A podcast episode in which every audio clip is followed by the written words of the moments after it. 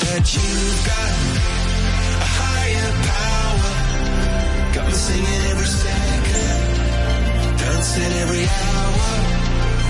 En Banreservas hemos apoyado por 80 años la voluntad del talento dominicano, identificándonos con sus más importantes iniciativas, para que quienes nos representan siempre puedan mostrar lo mejor de nosotros.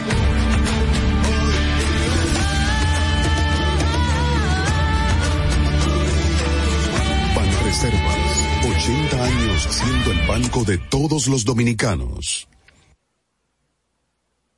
Buenos días, muy buenos días. Tengan todos y todas gracias por estar aquí temprano en Sin Maquillaje, periodismo independiente, porque ustedes me acompañan en cada jornada. Miren, el Congreso, que no hay que decir que está dominado por el partido oficial, ha aprobado esta semana préstamos como si se tratara de una feria. Técnicamente, el escenario de un Congreso sirve para debe, debe servir para debatir la calidad de dichos préstamos. Es cierto que en este caso esa deuda es 100% con organismos multilaterales que ofrecen las mejores condiciones para el país. Igual es cierto que sin una reforma fiscal el gobierno no tiene más camino para financiar el gasto y la inversión pública que el endeudamiento. Pero una cosa no quita la otra. La deuda, que para mí era mala antes, es igual de mala ahora. No importa que en el camino se mejore su perfil, porque no es lo mismo la emisión de bonos soberanos, a quien simple y llanamente usted tiene que cantearse con los bonistas, que la posibilidad de negociación, en este caso con el Banco Interamericano de Desarrollo. La crisis colombiana hizo que el gobierno de Luis Abinader reculara ante una propuesta inicial de pacto fiscal que está establecido en la Estrategia Nacional para el Desarrollo, que el gobierno de Danilo Medina barajó durante aproximadamente cinco a seis años y que en el caso del gobierno de Luis Abinader iba a definir a ojos vistas cuál era su camino parte del empresariado de la República Dominicana, por no decir la mayoría, tiene miedo a esa reforma como el diablo a la, cruz, porque en muchos sus operaciones se sustentan más en las exenciones que en la calidad, productividad y rentabilidad de su operación de negocios. La clase media le teme, con razón, porque ha sido quien tradicionalmente ha pagado los platos rotos. El 2022 está en la puerta, agosto comienza el domingo y con esto se acorta el plazo para presentar un proyecto de presupuesto que necesariamente nos va a brindar el panorama del futuro de la presidencia de Luis Abinader. El endeudamiento los pagamos todos y todas, pero los impuestos tienen que pagarlo quienes generan una renta y por lo tanto riqueza y eso es lo que lo permite. Yo pienso que tenemos que apostar a ese pacto fiscal que reduzca los niveles de exenciones que tiene un empresariado dominicano que ha vivido, aunque sea de manera tangencial, del Estado. Señores, muchísimas gracias por estar aquí en Sin Maquillaje. La temperatura bajó un chilininín, un chilininín, pero se siente, la humedad relativa ha bajado, aunque hoy hay que estar preparado porque va a llover a causa de una vaguada. A esta hora Santo Domingo está en 24 grados Celsius, igual que Puerto Plata, Inagua, pero La Romana, Montecristi, Baní están en 25 Bonao y Azo están en 21 y San Juan de la Maguana o San Juan, la provincia más alta, está en 20. En los valles altos, Constanza está en 15, Calimete y Calimetico están en 16. Hondo Valle, déjenme ver que no me quiere salir Hondo Valle por aquí. Hondo Valle, San José de las Matas y Los Cacao en 17, San José de Ocoa, El Cercado y Jánico están en 18. Vamos a comentarle el resumen de las principales informaciones de la jornada de hoy. En tan solo dos días, la Cámara de Diputados aprobó cinco préstamos por un monto superior a los 339 millones de dólares que serán destinados a distintos fines. La jornada de endeudamiento inició el miércoles con la aprobación de un préstamo de 39 millones de dólares con el Banco Interamericano de Desarrollo para financiar un proyecto de eficiencia energética. El segundo consistió en una adenda al convenio de crédito suscrito con la agencia francesa de cooperación por un monto de 50 millones de dólares para aumentar la capacidad de transporte del metro. El tercer préstamo, también con el Banco Interamericano de Desarrollo, fue de 50 millones de dólares para financiar el proyecto de sanidad e innovación agropecuaria. Ayer se aprobaron otros 200 millones de dólares. La Oficina para el Reordenamiento del Transporte anunció anoche el inicio de los trabajos de extensión de la segunda línea del metro de Santo Domingo y de una marginal alimentaria desde el kilómetro 9 de la autopista Duarte donde está la estación María Montés, hasta los Alcarrizos. Este proyecto tendrá un costo base de 506 millones de dólares, incluyendo el material rodante y la marginal alimentadora. El gobernador del Banco Central, el hombre que nada más tiene buenas noticias, informó que el indicador mensual de la actividad económica de junio fue de 12.7% y que el acumulado en los primeros seis meses del año es de un 13.3, superando las expectativas proyectadas para ese periodo. Agregó, agregó que el crecimiento está liderado por el sector construcción y zona franca manufactura con una expansión de 42, 31 y 14%. La verdad es que yo no sé por qué la gente está construyendo. Porque todo subió, pero uno sale. Yo salí por la, por la, la calle General Lora Fernández de los Ríos y por ahí en toda parte están construyendo. Valdés Albizu enfatizó que la inversión extranjera directa en República Dominicana aumentó un 49% al pasar de 1.083 millones en el mismo periodo del 2020 a 1.617 en este periodo con un incremento de 534 millones. Estados Unidos aportó más del 40% de esa inversión. Los centros de salud privados con áreas de aislamiento habilitadas para pacientes de COVID-19 registran en la actualidad la mayor cantidad de pacientes hospitalizados en comparación con los centros pertenecientes a la República. Ayer de 592 camas regulares de hospitalización en uso por pacientes de enfermedad registrados en el sistema, 330 correspondían a la red privada y 262 al sector público. Igual las unidades de cuidado intensivo se registraban 198 en uso y 104 de ellas eran en el sector privado.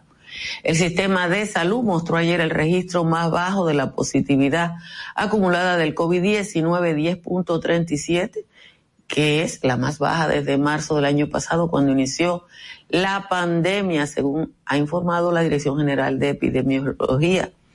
Esa positividad lleva 41 días con tendencia a la baja. Santo Domingo, el Distrito Nacional y Santiago bajaron la positividad a 10.5 y 11%. Eso es casi la mitad de lo que tenía hace un mes cuando oscilaban entre 24 y 25%. La vicepresidenta de la República, Raquel Peña, informó ayer que ya han elaborado un protocolo para la eliminación del toque de queda en las provincias que lleguen al 70%.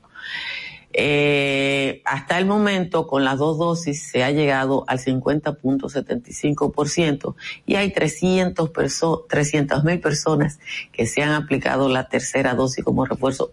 Tienen que sumarle una porque yo me la voy a poner hoy. El 70.1 de la población dominicana tiene sobrepeso, o sea que somos gorditos, u obesidad. Y es Mayor la provincia que alcanza los mayores niveles con un 81%. ¿Y qué será lo que comen en Mayor? A nivel nacional, el 36%, el 36.5 está en sobrepeso y el 33% en obesidad. Los altos factores que son dos altos factores de riesgo para desarrollar enfermedad cardiovascular. Y ya ustedes saben que ha muerto más gente de COVID gordita que los que están en la línea.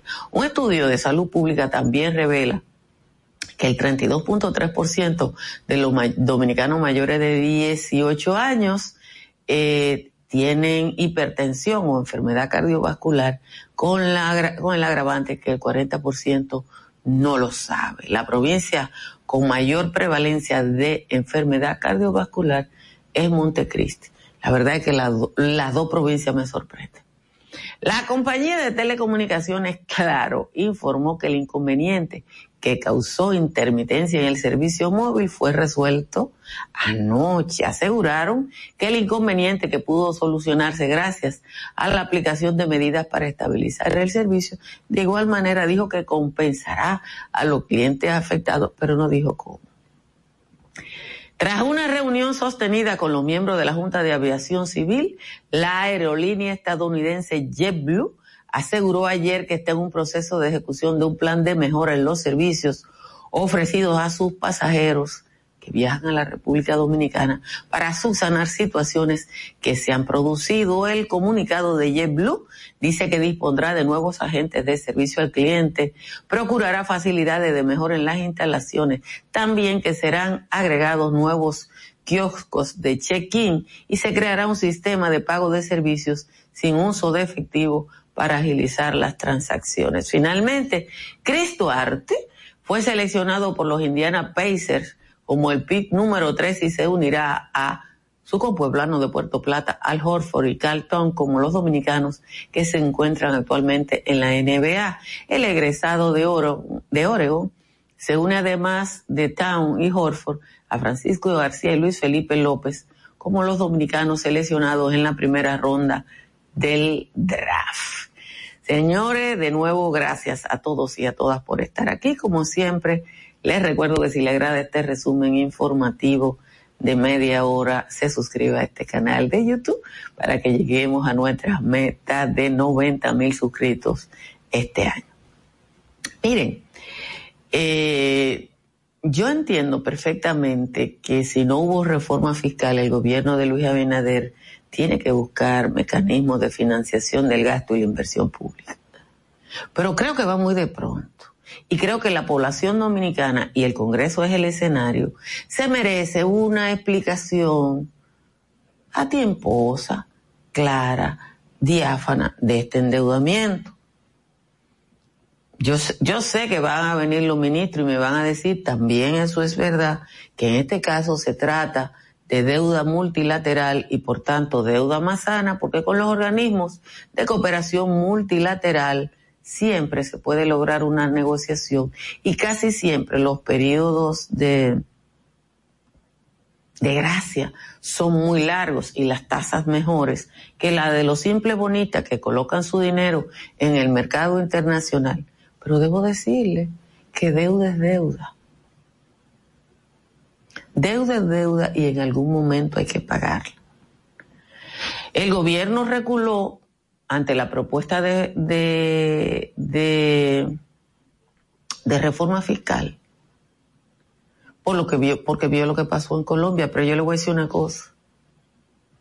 No es el, uno va a saber lo que es el gobierno de Abinader cuando uno vea un pacto fiscal, un pacto fiscal que está establecido en la Ley de Estrategia Nacional de Desarrollo, porque eso está establecido desde esa ley que es de 2012-2013, que se discutió en el Congreso.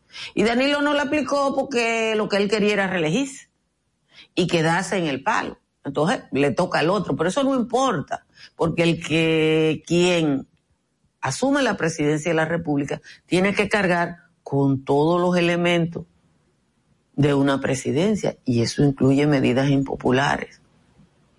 Pero cuando uno lee, y ustedes lo pueden buscar, yo voy a ver si podemos invitar a Polinar Veloz a Sin Maquillaje y 50 para que nos hable un poquito del nivel de exenciones, o sea, de gracias, de facilidades que tiene el sector empresarial en la República Dominicana.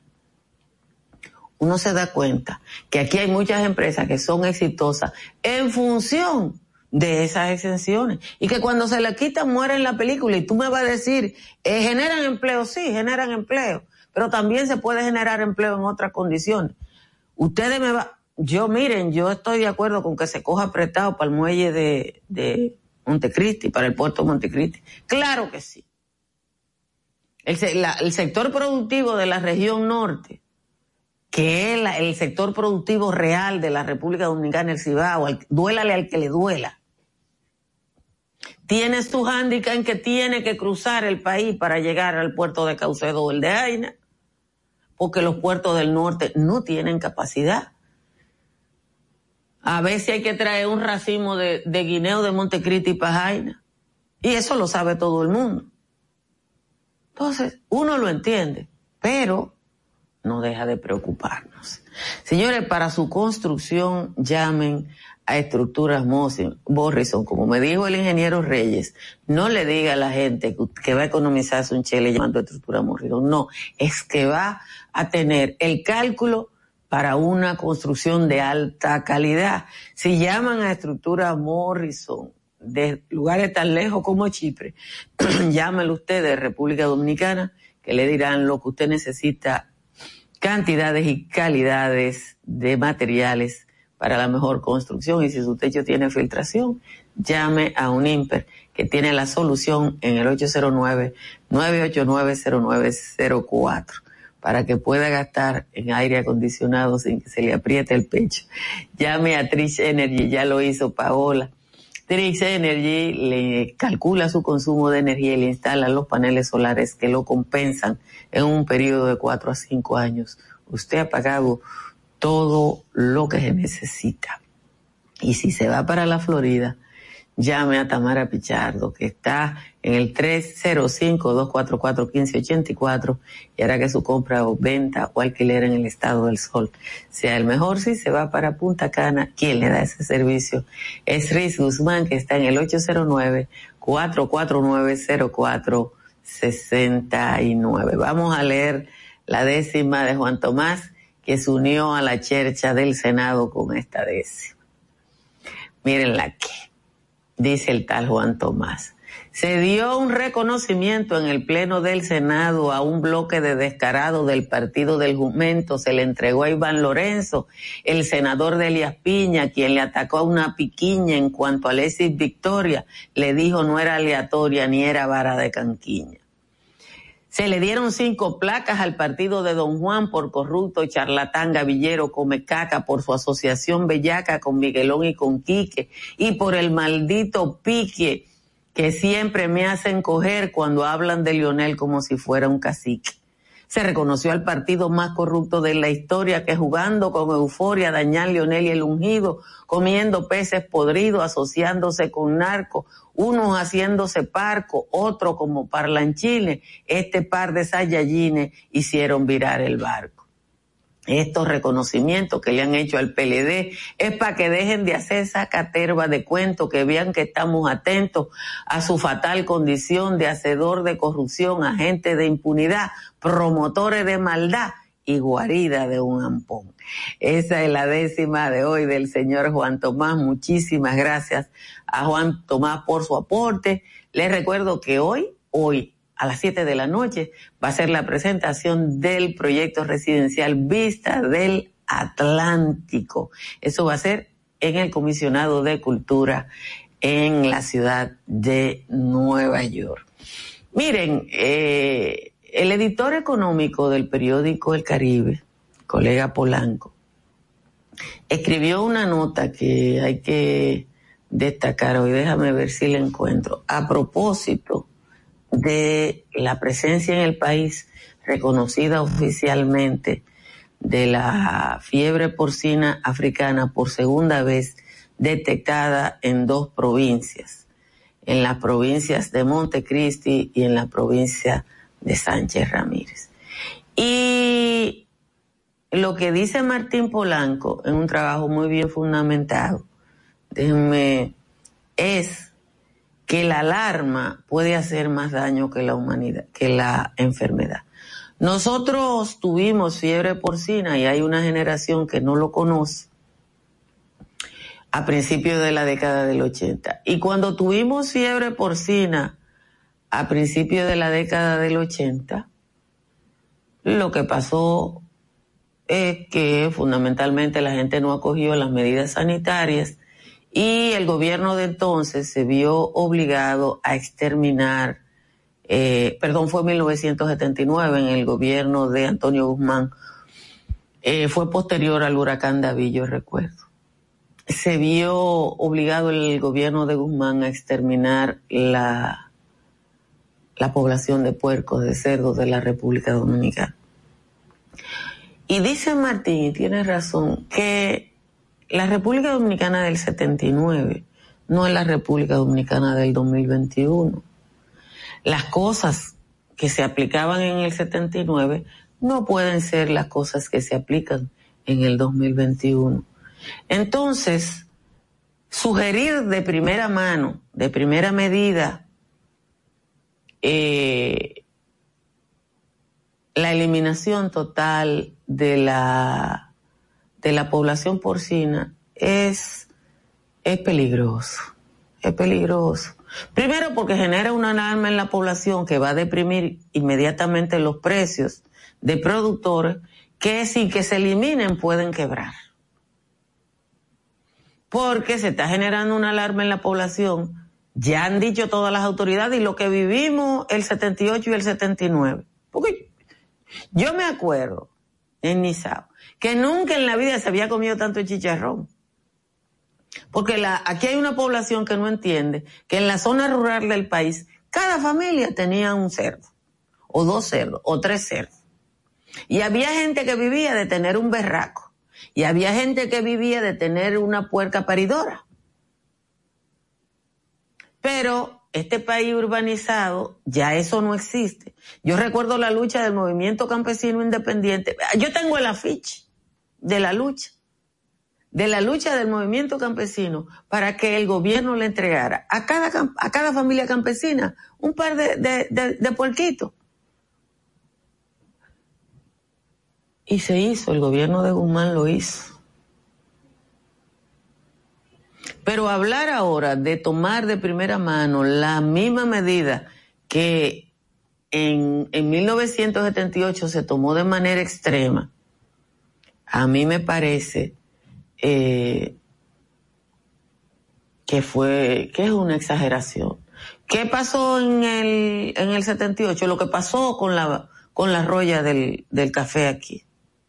Aquí se ha iniciado una recuperación de la caficultura, pero la roya, la segunda versión de la roya, apareció en Chen, en Barahona, en el 2010. Y se lo dijeron a Leonel Fernández. Leonel hizo lo mismo que hizo Balaguer con la fiebre porcina. Nada. y se extendió la roya por el país, pero a lo mejor la ven a tiempo y otra, otra es la situación. Tú tenías ocho años, Rafael Infante, yo tenía en el 78, 17. Pero insisto que estoy de acuerdo con Martín en que tú no puedes proponer de, primera instancia lo mismo que se, se proponía hace más de 40 años y además crea una situación de alarma en la población que no, no está enterada porque ahora estamos más preocupados por el COVID que por otra cosa. Dice Ramón Dalí Tavares que su papá fue dirigente nacional del MCI, pues, pues tu papá me conocía, porque yo andaba tirando brinco por ahí. Entonces, eh, la alarma es innecesaria. Y como la alarma es innecesaria, es mejor que hagamos la cosa bien. Vuelvo sobre San Cristóbal porque varias personas me escribieron a propósito de San Cristóbal.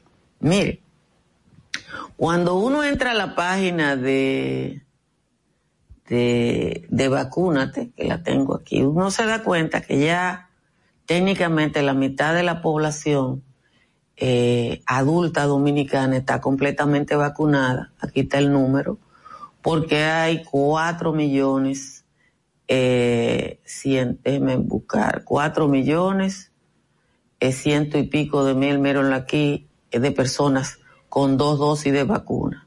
344 mil tienen la dosis de refuerzo.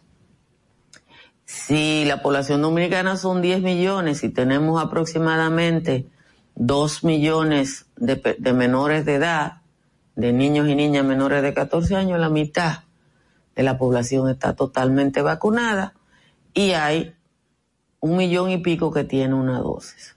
Ahora, ¿qué es lo que pasa? Que esa población está concentrada en el Gran Santo Domingo y Santiago, que de hecho ahí está la mitad de la población dominicana en términos generales, y la provincia de la Altagracia. Ah, y Espaillada. Lo de San Cristóbal no tiene explicación, no tiene ninguna explicación. Simple y llanamente los san cristobalenses, que en un momento era la provincia, en un momento todas las redes sociales de San Cristóbal, todo el que tenía una red social en San Cristóbal, estaba hablando de la alarma que se habían muerto tres en una casa, pero no se están yendo a vacunar.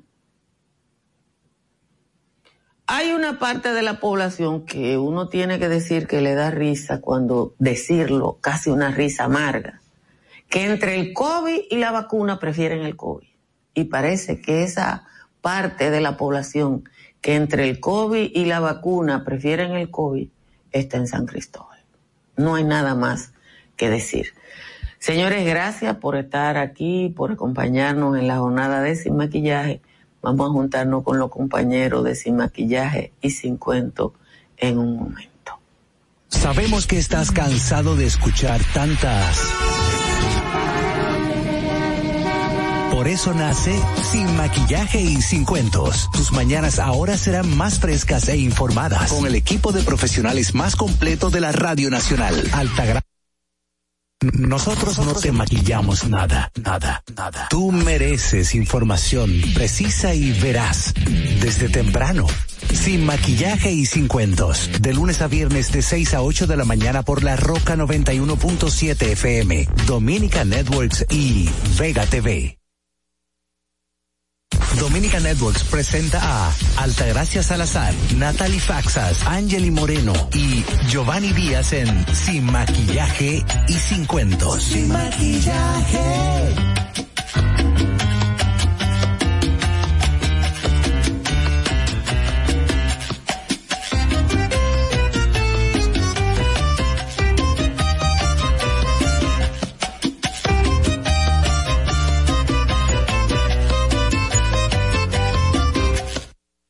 Y ahora en Sin Maquillaje presentamos el comentario de la periodista y politóloga Angeli Moreno.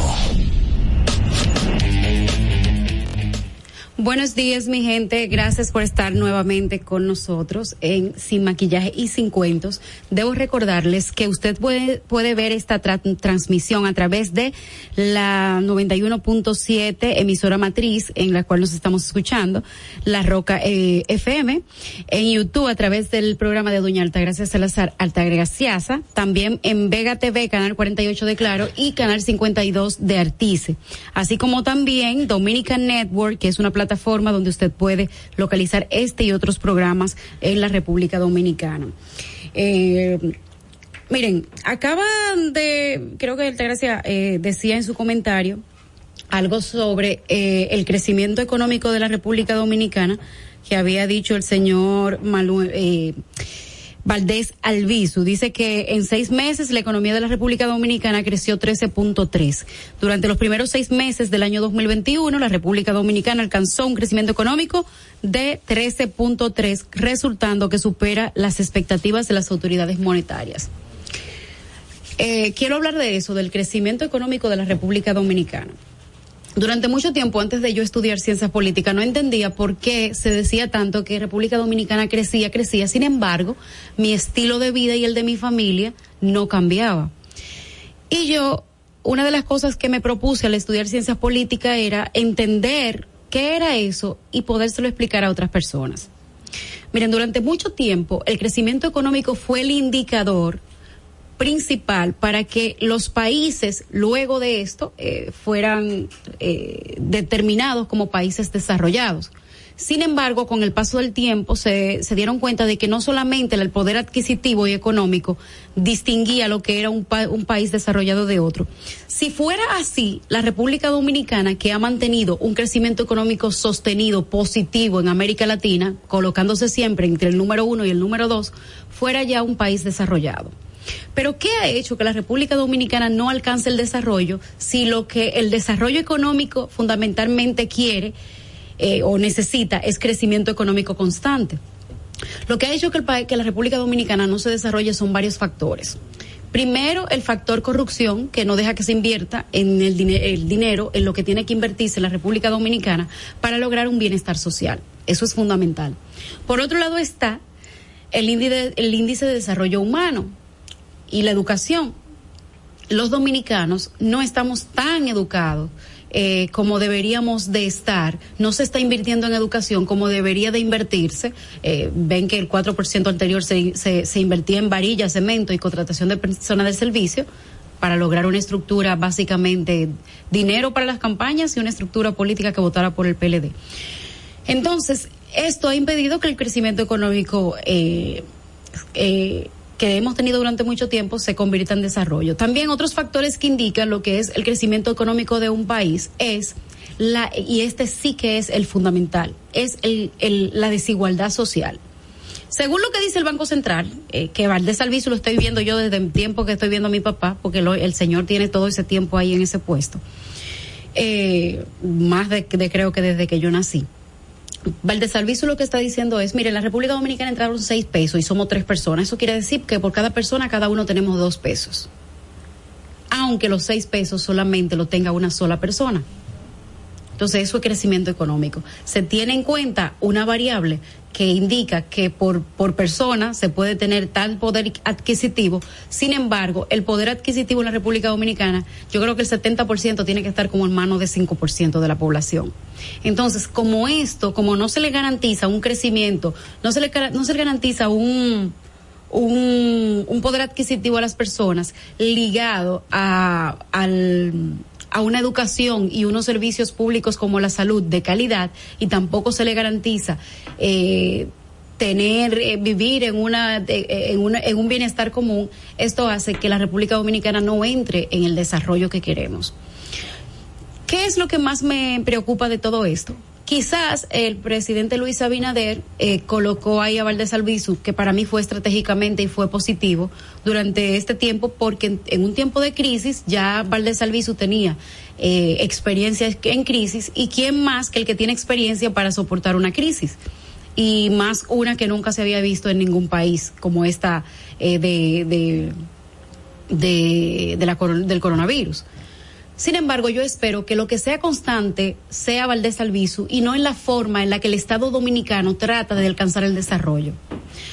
Yo siempre he definido a la República Dominicana como una, como una república plutocrática y poligárquica. Plutocrática porque se gobierna para un grupo de ricos y una poliarquía porque la poliarquía es cuando el gobierno es de un grupito. Es casi, es prácticamente parecido. Pero a mí me gustaría que a partir de ahora el crecimiento económico se, esforzara, primero en lograr, en lograr bienestar común en las personas, en que el poder adquisitivo sea un poco más horizontal y en que las riquezas se puedan distribuir de una manera más justa. El que ha estudiado la historia económica de la República Dominicana sabe que justamente por las decisiones políticas que ha tomado el gobierno es que precisamente tenemos la situación que tenemos hoy. Y eso se puede respaldar con políticas públicas, con igualdad social, logrando, por ejemplo, que usted tenga una AFP, una ARS que vaya en favor de la, de, de la, de la gente. No que beneficie a un grupo que tiene que, que dijo bueno aquí hay un buen negocio para hacer dinero y justamente tomó las AFP y las ARS como una fuente de dinero. Que dicho sea de paso crece mucho para quien usa tu dinero que tú se lo das para que ellos los presten o hagan lo que sea pero no precisamente te devuelve a ti un bienestar o un respaldo para tu vejez y para la salud día por día. Entonces, eso yo quisiera, que el, que el, gobierno de Luis Abinader, aunque haya dejado un poco más ahí a eh, Héctor Valdés Albizu, que canta los numeritos muy bien y acomoda todo como tiene que acomodarlo, simplemente se enfocara en que ese desarrollo económico, en que ese crecimiento económico llegue al resto de la población y se traduzca en un desarrollo a corto plazo. Eso es lo que yo entiendo que debería ser.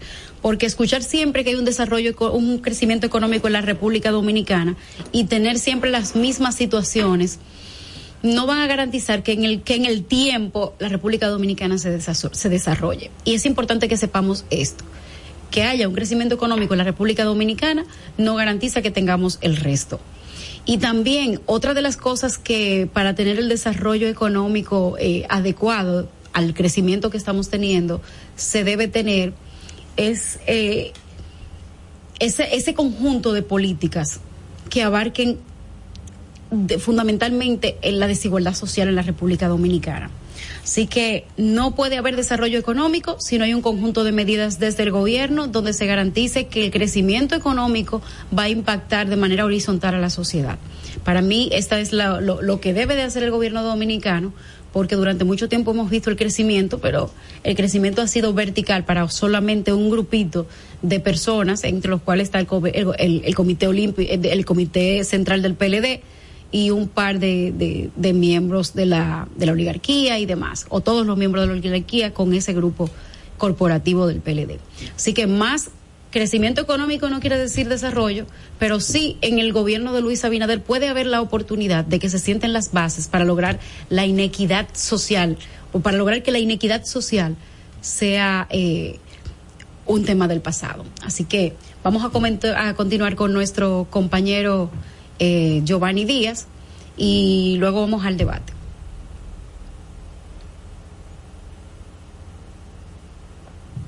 Nosotros no te maquillamos nada, nada, nada. Tú mereces información precisa y veraz desde temprano.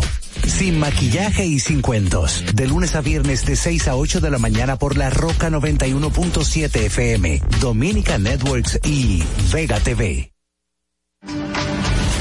Síguenos en Instagram, arroba sin maquillaje y sin cuentos. Miren, me dicen que Giovanni. Dominica Networks presenta en Sin Maquillaje y Sin Cuentos. Ya ustedes saben, está haciendo algo, pero déjame comentar algo sobre lo que pasó. Un día como hoy, 30 de julio del 2004, se establece el contrato especial para la evaluación, explotación y beneficio de la presa de colas Las Lagunas. Surge a partir de la renuncia de Fraser Town de desarrollar el proyecto de remediación de la presa, derecho que era parte del contrato especial de arrendamiento minero entre el Estado y Placer Dawn Corporation. El objetivo de este proyecto era la recuperación de colas, es decir, residuos minerales depositados en la presa resultante de un pasivo ambiental histórico. Para que no se olvide, en Sin Maquillaje y Sin Cuentos te lo recordamos un día como hoy. Sin Maquillaje presenta el comentario de Giovanni Díaz.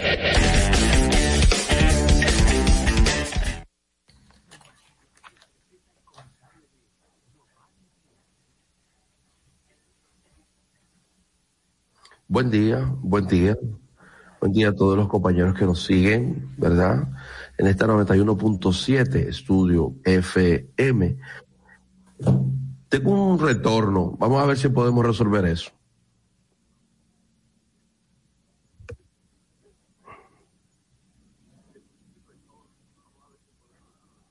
En Sin Maquillaje y Sin Cuentos queremos escucharte. Envíanos tus notas de voz con tus preguntas, comentarios, desahogos y denuncias al 862-320-0075. No te pierdas ni un momento de lo que pasa en nuestro programa. Nos puedes ver en vivo a través del canal de YouTube de Alta Gracia Salazar. Suscríbete, dale like y comenta. Sin maquillaje. Síguenos en Instagram, arroba sin maquillaje y sin cuentos.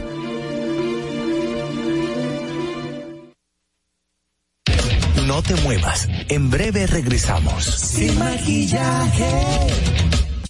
Ahí mismito donde estás. O tal vez aquí, recostado bajo una mata de coco. O en la arena tomando el sol.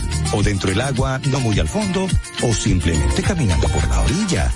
Ahí mismo, abre tu nueva cuenta móvil BH de León, 100% digital y sin costo. La creas en minutos con cero pesos desde Móvil Banking Personal. Ábrela donde quieras, solo necesitas tu celular. Banco BH de León. Todos nuestros programas y comentarios, entrevistas y segmentos están en nuestro podcast. Búscanos en tu podcast favorito, Apple Podcast, Spotify y en tu Alexa de Amazon, sin maquillaje y sin cuentos. Si deseas tener acceso a todo lo que pasa en República Dominicana, debes obtener Dominican Networks. Es el primer sistema de cable dominicano para los dominicanos en el exterior. Aquí podrás disfrutar de todos los canales de televisión de República Dominicana, noticias, deportes, música, farándula y entretenimiento 24/7. Solo debes descargar nuestra aplicación en Roku, Amazon y Apple TV. E inmediatamente vas a disfrutar de todo el contenido de República Dominicana. Dominican Networks. Tu primer hogar te llena el corazón. Los expertos hipotecarios de la Asociación Popular de Ahorros y Préstamos están listos para asesorarte a la hora de adquirir tu préstamo hipotecario. Y puedes decir, mi casa mía de mi propiedad. Tenemos tasas fijas desde 6.95% y con plazos hasta 20 años. Solicita tu préstamo hipotecario a través de la primera web hipotecaria del país. Accede a pa.com.do slash hipotecario. Ahí mismito donde estás. O sentado en esa yolita, o en esa que está en el medio, o en esta, o dentro, o en la isla, o simplemente aquí frente a la cámara. Ahí mismo, abre tu nueva cuenta móvil BH de León. 100% digital y sin costo. La creas en minutos con cero pesos desde móvil banking personal. Ábrela donde quieras. Solo necesitas tu celular. Banco BH de León. Nosotros no te maquillamos nada. Tú mereces información precisa y veraz desde temprano. Sin maquillaje y sin cuentos. De lunes a viernes de 6 a 8 de la mañana por la Roca 91.7 FM, Dominica Networks y Vega TV. No te pierdas ni un momento de lo que pasa en nuestro programa. Nos puedes ver en vivo a través del canal de YouTube de Alta Gracia Salazar. Suscríbete, dale like y comenta. Sin maquillaje. Llama ahora por teléfono, por WhatsApp 1-862-320-0075. Sin maquillaje. Estamos de regreso.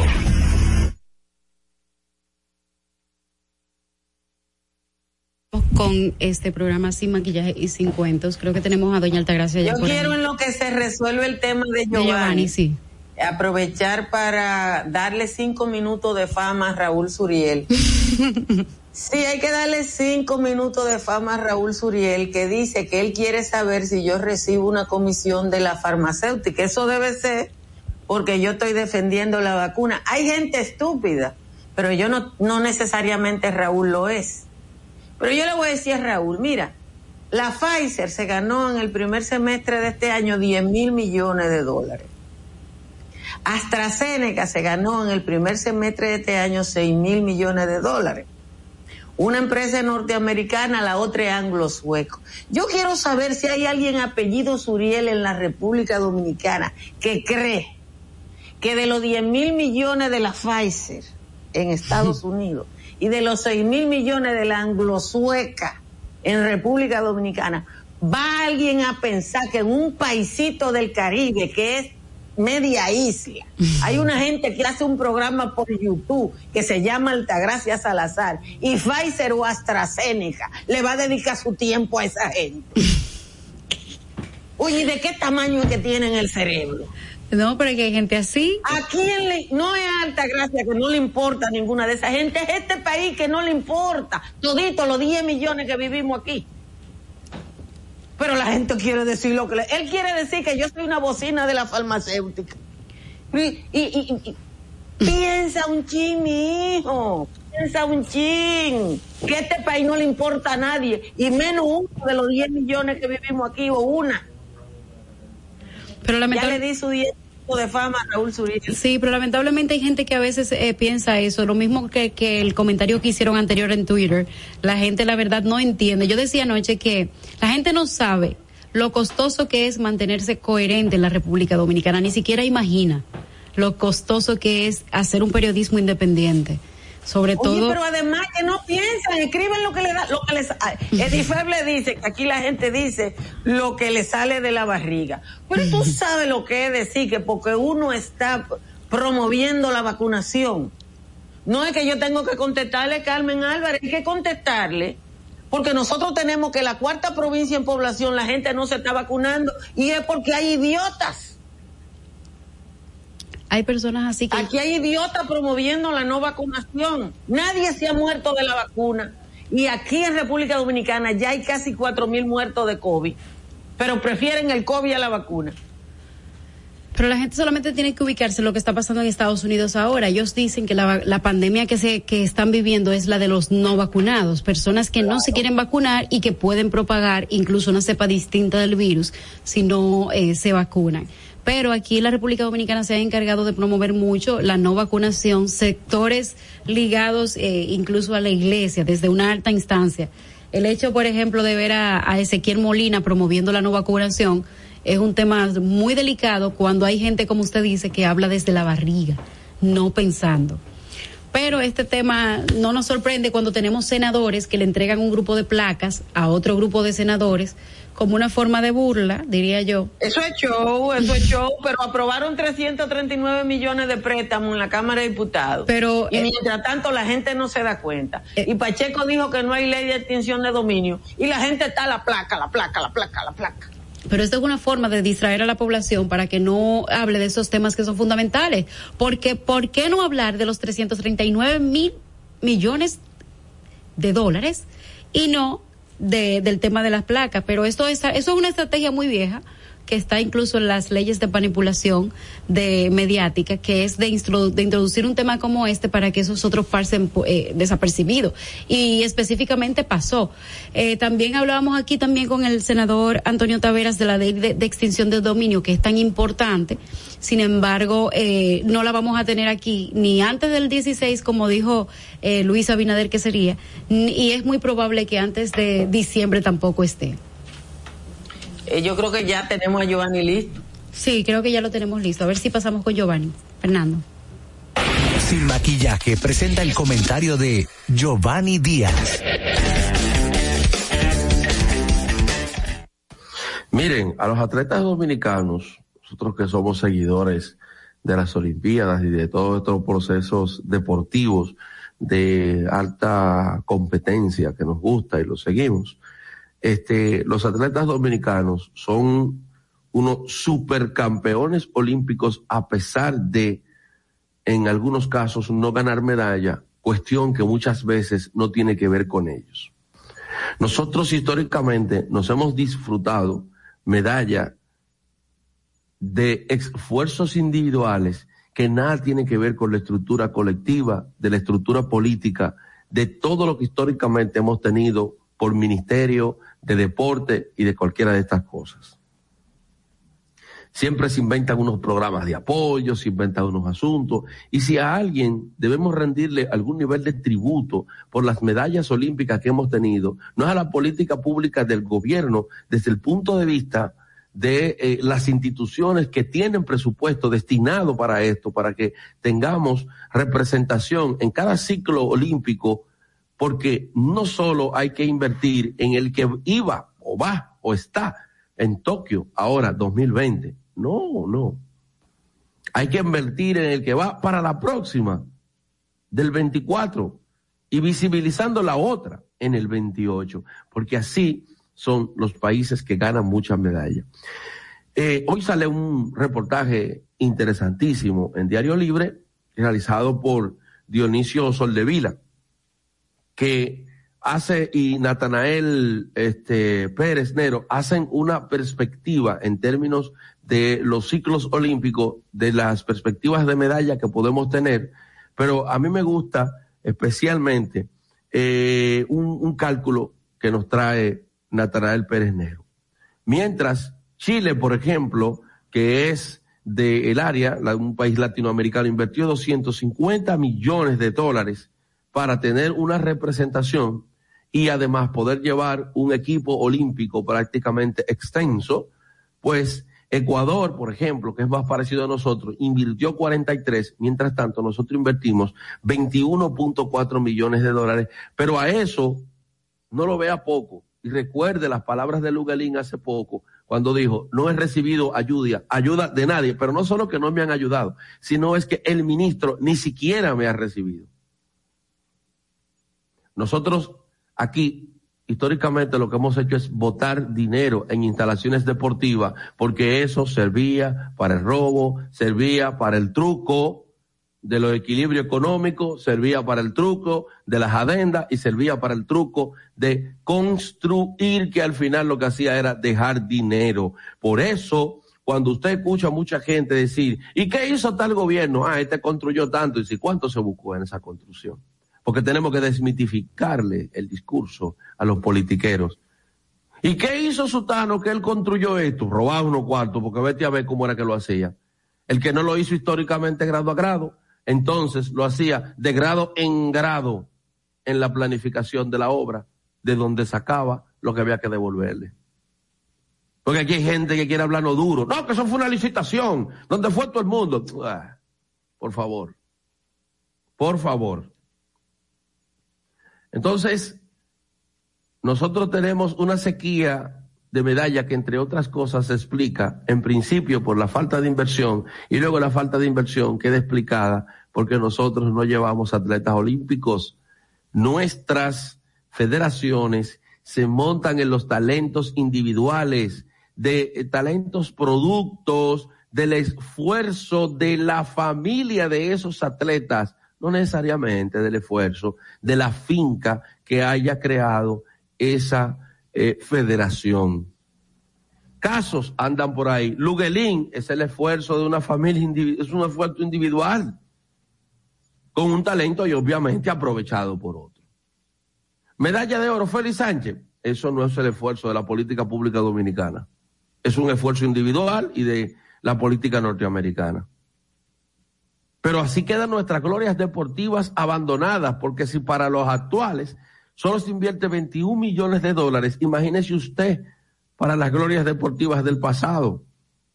Por eso hace poco uno, una ex selección tuvo una reacción incluso hasta un poquito exagerada frente al actual ministro, pero son de las situaciones que se generan. Necesitamos una política pública de deporte de calidad para que el próximo ciclo olímpico sea un éxito. Nosotros no podemos estar confiando siempre. La Reina del Caribe, eso no es el producto de una política pública en materia de deporte. Eso es el producto de un modelo de negocio de una persona que muy bien lo ha hecho para desarrollar un equipo de talento y una finca de producción de eh, eh, mujeres que juegan voleibol, de voleibolistas, de alta calidad, de alto rendimiento y que muy, es muy bueno, porque yo no lo estoy criticando. Lo que yo estoy criticando es la ausencia de una política pública efectiva en materia de deporte, pero mucho le gusta ir a Palacio, buscar bandera, hacer show y que el país, y que el país. Pero los atletas de alto rendimiento siempre quedan abandonados, mientras otros salen de esos ministerios millonarios y rozagantes. Continuemos el debate. Todos nuestros programas y comentarios, entrevistas y segmentos están en nuestro podcast. Búscanos en tu podcast favorito, Apple Podcast, Spotify y en tu Alexa de Amazon, sin maquillaje y sin cuentos. Bueno, señores, continuamos con este sin Giovanni. maquillaje y sin cuentos. Altagracia. Mira, eh, yo durante una época de mi vida estuve muy vinculada a la actividad deportiva. Y tuve un privilegio. Por ahí iba a buscar una foto, pero no me iba a dar tiempo. Eh, yo tuve la oportunidad de compartir, conocer y acompañar en su visita oficial a la República Dominicana a Alberto Juan Torena. Alberto Juan Torena, un jabao hermosísimo cubano, ay Virgen de la Alta Gracia, qué tipo más buen mozo. Miren Altagracia Gracias. cómo se pone. Acuérdate, acuérdate. Eh, Dios mío. Entonces, Alberto Juan Torena, que fue bicampeón olímpico, o sea, que ganó medalla en una Olimpiada y en otra, como Félix Sánchez, y en dos, categorías. olímpicos. Era al- el, equivalente a viceministro de deporte en Cuba, porque era subdirector del INDER, que era el Instituto de Deporte de Cuba. Y Juan Torena me decía que, me decía en la década del 80 bajito, que eh, el tema de República Dominicana, eso él no lo iba a decir públicamente, él dijo que los atletas dominicanos eran excepcionales, era verdad, es o era en ese momento que el Estado no asumía la responsabilidad del desarrollo deportivo. Y él no me lo dijo así, como yo te lo estoy diciendo, ni jamás en su vida iba a hablar en público de lo que yo te estoy diciendo. Pero ¿qué es lo que pasa aquí? ¿Cómo se promueve? ¿Cuál es la política deportiva? Él me ponía el ejemplo de Cuba para que yo sacara mis conclusiones. Él me decía, ¿dónde se identifica en Cuba un atleta? En la escuela. En la escuela. Nosotros tenemos INEFI, que invierte y se ha perdido y se ha votado cientos de millones de pesos. Y no tenemos un atleta que tú puedas decir, este salió del círculo de... De, de, de la escuela, de la escuela. Lo único aquí, que yo he visto. Aquí no hay un atleta dominicano que haya salido de la escuela. No, ¿Tú sabes por qué nosotros no tenemos muchas muchas medallas, entre otras cosas, y no nos sale más barata? Porque tú sabes lo barato que sale tú invertir en un nadador bueno, en un equipo de natación bueno. Eso te, eso te puede representar dos o tres medallas fácilmente. El mismo equipo, en la misma inversión. Porque también hay que hacer un análisis. Por ejemplo, eh, eh, el, el, el que es natación tiene mariposa, eh, eh, eh, muchísimas cuestiones. Pecho, libre. Sí, libre, combinado, equipo, el mixto, que es un hombre, una mujer, etcétera.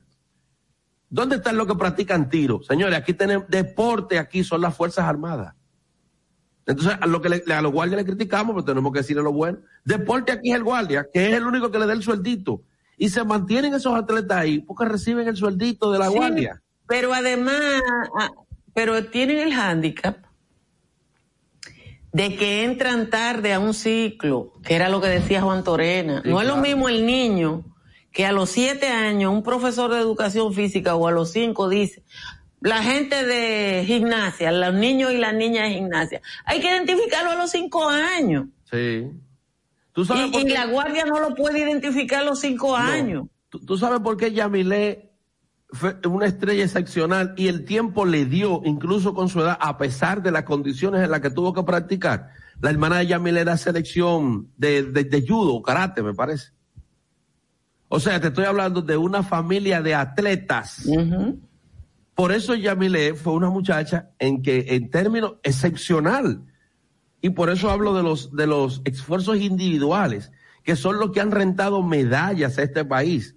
Pero cuando nosotros tenemos gente, por ejemplo, ¿dónde anda Juana Rendet? Una gloria. Wanda Rijo, una gloria. Cuando esas mujeres deberían estar enseñando y pasando ese handicap, ese, know-how, ese conocimiento y experiencia a las otras generaciones si estuviésemos trabajando un ciclo olímpico. Los de ayer, ustedes saben en qué estaban, porque aquí es lo que iba a hacer Danilo Díaz. El de hoy, ah, pintando el olímpico. Ya le dije cuál es la política. pero no hay política. Y, y está la corrupción. Miren, yo estaba viendo el otro día, déjenme buscar si encuentro en la foto, de la juramentación de la, eh, de la Federación de Boxeo. Para que ustedes vean esta foto. La verdad es que yo estoy muy de acuerdo con lo que dicen ustedes. Yo me introduje al periodismo a través de, del deporte justamente porque fui periodista del Listín Diario y conozco mucho de lo que pasa justamente en, en- en las intríngulas deportivas en la República Dominicana. Con respecto, yo un- le hice una, una entrevista una, una vez a uno de los primeros eh, de los primeros hombres que hizo una academia de béisbol y él me explicaba que a los primeros juegos que fue la República Dominicana los beisbolistas llevaban su ropa en una funda negra porque no tenían maleta. O sea, todos los otros países llevaban sus eh, atletas con maletas, sin embargo los dominicanos, que incluso creo que ganaron en esa época que él nos explicaba, no recuerdo el nombre ahora mismo de esa academia tan famosa en la República Dominicana, pero eh, los, los dominicanos andaban con una funda negra donde llevaban su ropa. Esto ha sido así siempre y lamentablemente... Lamentablemente el atleta dominicano es valorado solamente si, si trasciende en el deporte. Déjeme, déjeme enseñarle esta foto porque yo, eh, es, es bueno el tema que puso Giovanni porque es que tenemos que reflexionar sobre la corrupción a todos los niveles Claro. y sobre la falta de renovación a todos los niveles. Miren, miren esa foto. Esa foto Esa es la directiva de la Federación Dominicana de Boxeo. Ahí no hay nadie de menos de, de, de, de, hay una mujer que tiene menos de 50 y después todos los otros son de más de 50. Vamos a analizar el papel de ella, no su competencia ni sus talentos, pero el papel de ella, escribir, hacer las notas, eh, limpiar la pendejada y convocar. ¿Tú puedes estar seguro? Entonces, Porque mujer aquí, en cualquier grupo donde hay hombres, significa la secretaria, la caja de la vaina, la que llama, la que organiza y ya. Dígame. Entonces, eh, tú no puedes tener, aquí se necesita una renovación, pero además la política deportiva no puede estar en manos de una federación. Es el Estado. Y esos dirigentes federados no sueltan la federación porque ese es su modo de vida. Entonces ahora recordemos a la Federación de Fútbol. Y la bueno, pero cogió. ahí, ahí cayó gente presa. Pero- y corre, corre. Y pero la yo no sé si ustedes de, saben. De boleto y de espacio para, la- para el mundial. Entonces, ese es el modelo de cada una de esas federaciones. Esto Pero- es un modelo de negocio privado, personal. Tenemos el tráfico. Vamos arriba. Y ahora en Sin Maquillaje. Buenos días. Tiempo hoy viernes 30 de julio, 7 de la mañana.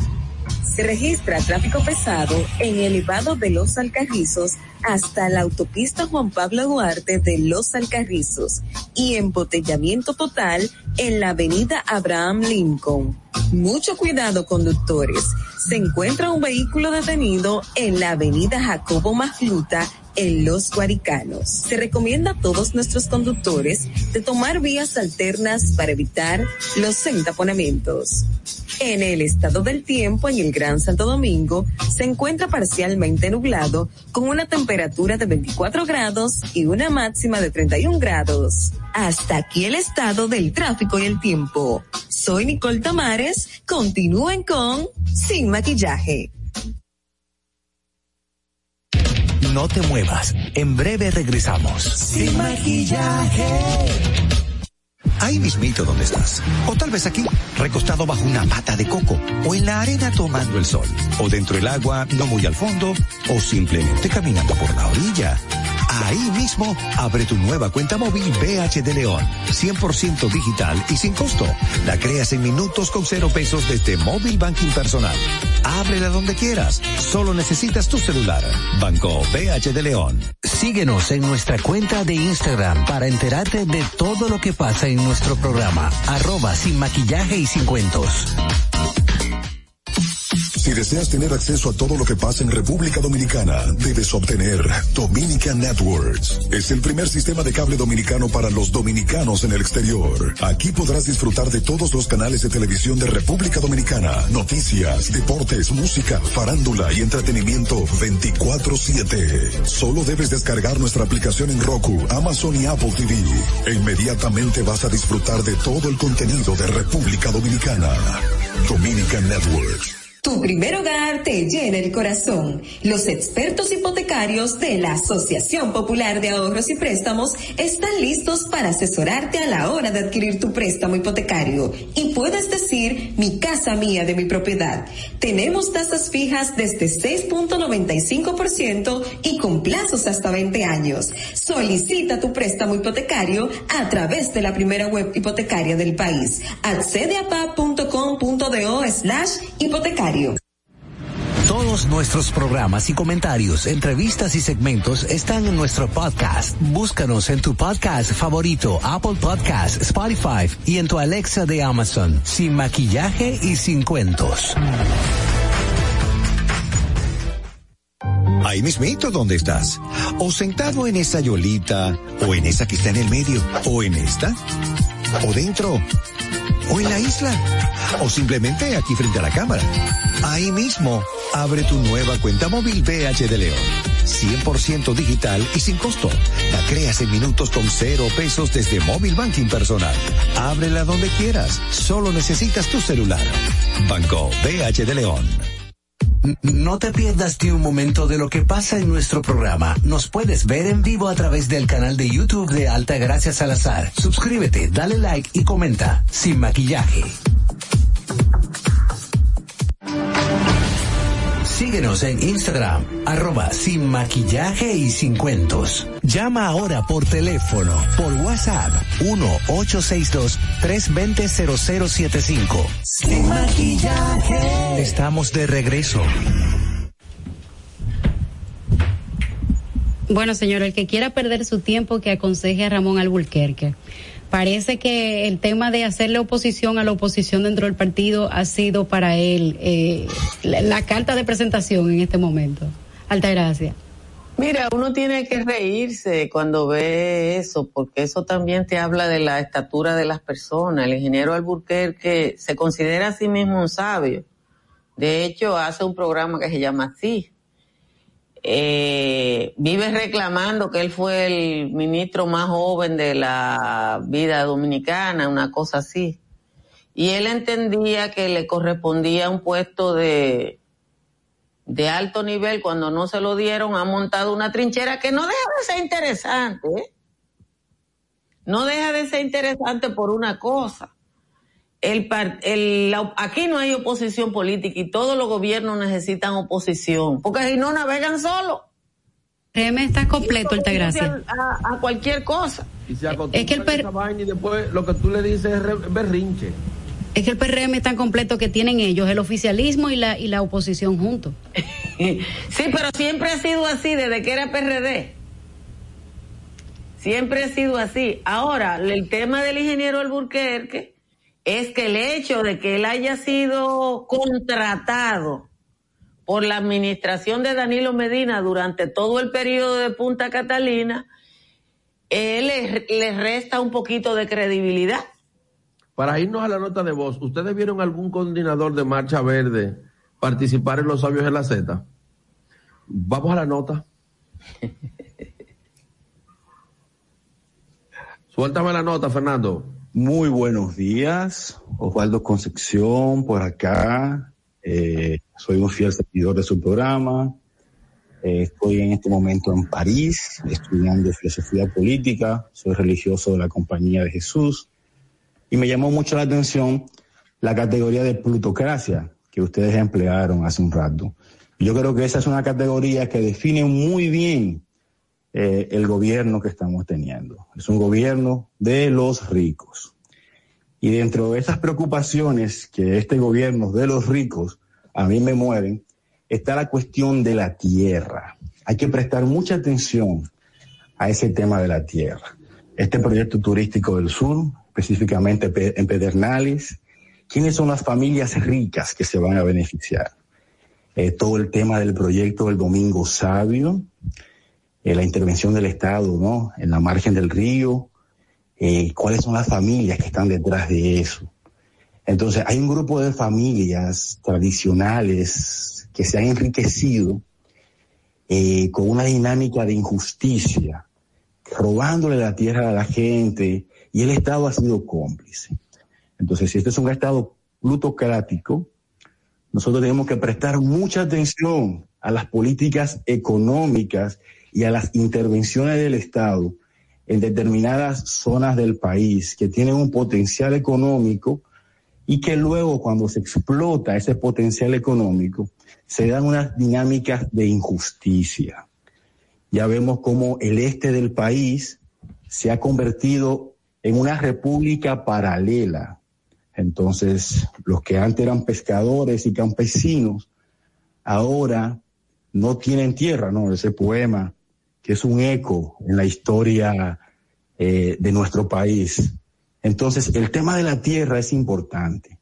Tenemos que prestar atención y abrir los ojos y entender que detrás de determinadas acciones de intervención del Estado en zonas específicas, no hay un, un interés inocente. Hay gente y familias que tradicionalmente se han hecho ricas en esas dinámicas de injusticia. Y el campesino, el pescador, termina siendo el camarero, termina siendo la, la que limpia las habitaciones en el mejor de los casos. Entonces, eh, bueno, el, el concepto que ustedes utilizaron hace un rato, bueno, me, me, me dio para yo enviar esta nota. Así que bueno, buenos días y sigan con ese trabajo tan bonito es importante para la democracia del país. La verdad es que ese ese proyecto del que él hablaba del sur, a mí a mí también me llama muchísimo la atención. Yo voy a buscar la forma de, de, traer más detalles. Pero aquí hay dos personas que se, dos familias que se disputan el tema de los aeropuertos en la República Dominicana y el que está más pegado con el gobierno ahora mismo es parte del que va a impulsar ese eh, ese desarrollo ahora en el sur. Yo estoy segura, yo estoy muy segura, según lo que he visto en la historia de la República Dominicana hablo, hablo desde, desde lo que he leído, de que ahora va a haber hospital para el sur, me, va a haber carreteras para el sur, va a haber, óyeme, el sur se va a desarrollar como nunca. ¿Por qué? Porque hay un interés de una parte de la oligarquía en la República Dominicana. ¿Cómo? Y ya está, ¿tú, viste, tú lo viste el presupuesto del hospital para el sur. No, no lo he visto. Lo que estoy diciendo es que todo eso va a estar porque hay un interés en un grupo de la oligarquía específicamente que tiene un desarrollo en esa zona. Si eso no hubiese ocurrido, no hubiese ocurrido nunca. Porque ¿qué le van a hacer dar todas esas condiciones? El sur tiene hospitales y que el sur tiene carretera. Yo sé que hay un movimiento que dice un hospital para el sur. Del tercer nivel. Yo leí, he leído, yo soy de la que le da seguimiento a todo. Aquí hay estudios que dicen que no hay que construir ningún hospital. En ASO hay dos hospitales. Dos el de los, el, el Stridel y el, y el de los chinos. Lo que le han recomendado al Estado Dominicano es generar una mayor cantidad de, de unidades de atención primaria y en el caso del sur, un hospital de trauma, un hospital de segundo nivel de trauma, no más hospitales. Eso es lo que dicen los estudios. Yo no sé lo que, lo que tienen. Yo no me he unido nunca a la lucha del Hospital del Sur, a pesar de que sureña soy, porque me gusta que las cosas se hagan como se debe hacer. Entonces, si los análisis dicen que lo único que necesita el sur es un hospital de trauma que sea equidistante a Barahona y a San Juan, entonces yo me uno a esa, a esa demanda. La otra cosa Estoy absolutamente de acuerdo en ponerle asunto al ojo de la tierra. Yo estuve trabajando en Barahona y ustedes lo saben, hace unos, hace un mes y pico que yo estaba en Barahona, donde hay un serio problema porque el consorcio agrícola central se está apropiando de las tierras que va a irrigar la presa de Montegrande. Ellos saben que la presa la van a terminar y están pero el problema es ahí, en, Puerto Plata, en Pedernales no hay tierras agrícolas. A propósito de, porque en Pedernales no hay agua. En Pedernales no hay agua. Entonces, eh, eh, la posibilidad de desarrollo de Pedernales tuvieron frenada porque los políticos se lo querían robar. Primero, se pusieron de acuerdo. Cuando usted, yo me acuerdo de, la, de la transmisión que hizo a, Amelia de Chan, cuando el escándalo de Bahía de las Águilas, donde estaban convenciendo a la gente de que eh, de ese famoso proyecto del Instituto Agrario y el último en la cora era el senador Dionis Sánchez, que no daba la cara, pero evidentemente estaba ahí. Entonces, eh, yo, como te digo, estuve en Tamayo, Vicente Noble, creo que el presidente, creo que ya hay un acuerdo en principio, porque me llamaron la gente de Cáritas y me dijeron que ya tenían un acuerdo en principio, pero no se puede confundir una cosa con la otra. Eh, yo acompañé a los a lo labriegos del Ceibo. Miren, la, la expropiación de las tierras del este y la expulsión de los campesinos del este empezó a principios del siglo pasado. Hay un libro de Pedro Mir que está disponible en PDF, lo pueden buscar lo que quieran. No muerde. No, no muerde, pero explica mucho lo que pasó en el este, porque hay mucha gente que no sabe que Pedro Mir, además de poeta, era historiador y creo que se llama, si mal no recuerdo, cuando amaban las tierras comuneras, y describe ese libro, ese proceso de expropiación de la tierra del este, desde la segunda, desde la primera ocupación norteamericana para acá. ¿Y qué es lo que ha pasado? Entonces, hay que entender todos esos procesos. Y hay que entender una cosa, y también yo que, que estuve vinculada al movimiento campesino tanto tiempo. El problema no es solo la tierra, porque yo fui de la que luché por la tierra durante décadas. Y, y pasó que muchos de los campesinos a los que le dieron la tierra, vendieron la tierra. ¿Y por qué vendieron la tierra? Porque con la tierra sola no hacían nada. Porque no tenían financiamiento y cuando conseguían financiamiento no tenían comercialización.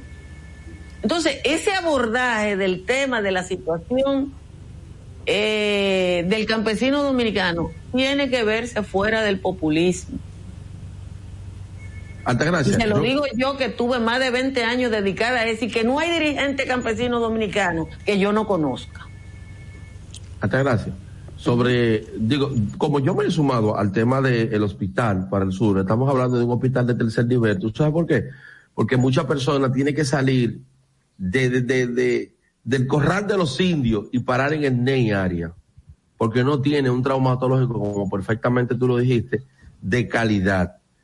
Eh, pero independientemente de eso, porque esas son situaciones también que son muy propias de las localidades, yo tengo, yo tengo que decir algo para que se, se, se, se sobreentienda lo que Altagracia acaba de decir respecto del campesino y de por qué se le termina imponiendo un sistema de cosas en el que tiene que salir de la tierra, venderla prácticamente regalada. Miren, para poner el aeropuerto, los ricos lo primero que hacen es aprobarse procesos de desarrollo con una carretera que tiene que financiarla usted y yo. Porque poner un aeropuerto, pero tenemos que financiar la carretera. Por 10 años no se le pueden cobrar impuestos. Se le eximen de todo y se le dan todas las exenciones. Es que eso siempre ha sido la forma de operar de ellos. Tenemos una llamada, a ver si motivamos los números. Eh, perdón, eh, Giovanni, que tenemos aquí varias llamadas. Pueden llamar al 809-683-9999 y las notas de voz al 862-320-0075. Buenos días. Hello, buen día. Buen día. Buen día, doña Altagracia Salazar, Ángeli Moreno, Giovanni Díaz y a todo el equipo de Sin Maquillaje. Muchas gracias. que son desde Santiago. Eh, yo me pregunto, ¿será que el Congreso Dominicano se ha dedicado a no servir? Yo eh, estuve viendo ayer que el Senado de la República Dominicana, del bloque del PLD, un grupito de politiqueros y faranduleros, él entregó un reconocimiento a los senadores del PLD por ser el partido más corrupto. Y vi que antes los del PLD les habían entregado uno a los del PRM por ser el partido o gobierno, algo así, que más se había endeudado. Pero entonces, hace unos días, el señor Alfredo Pacheco dijo que ellos no tenían tiempo en esta legislatura ya para aprobar la ley de extinción de dominio. Cuando nosotros entonces vemos a un Congreso inservible, inepto, incapaz de actuar y trabajar para lo que el pueblo les eligió. Ahí uno, nosotros vemos un grupo de, de, de, de, de políticos, un grupo de senadores, un grupo de diputados, ta- o sea, hablo de las dos cámaras, del Congreso Nacional en general, que pasan el, o sea, se dedican a, hablar de leyes estúpidas, leyes inservibles, leyes que no van a ayudar en nada al pueblo dominicano. Entonces, son un grupo de politiqueros.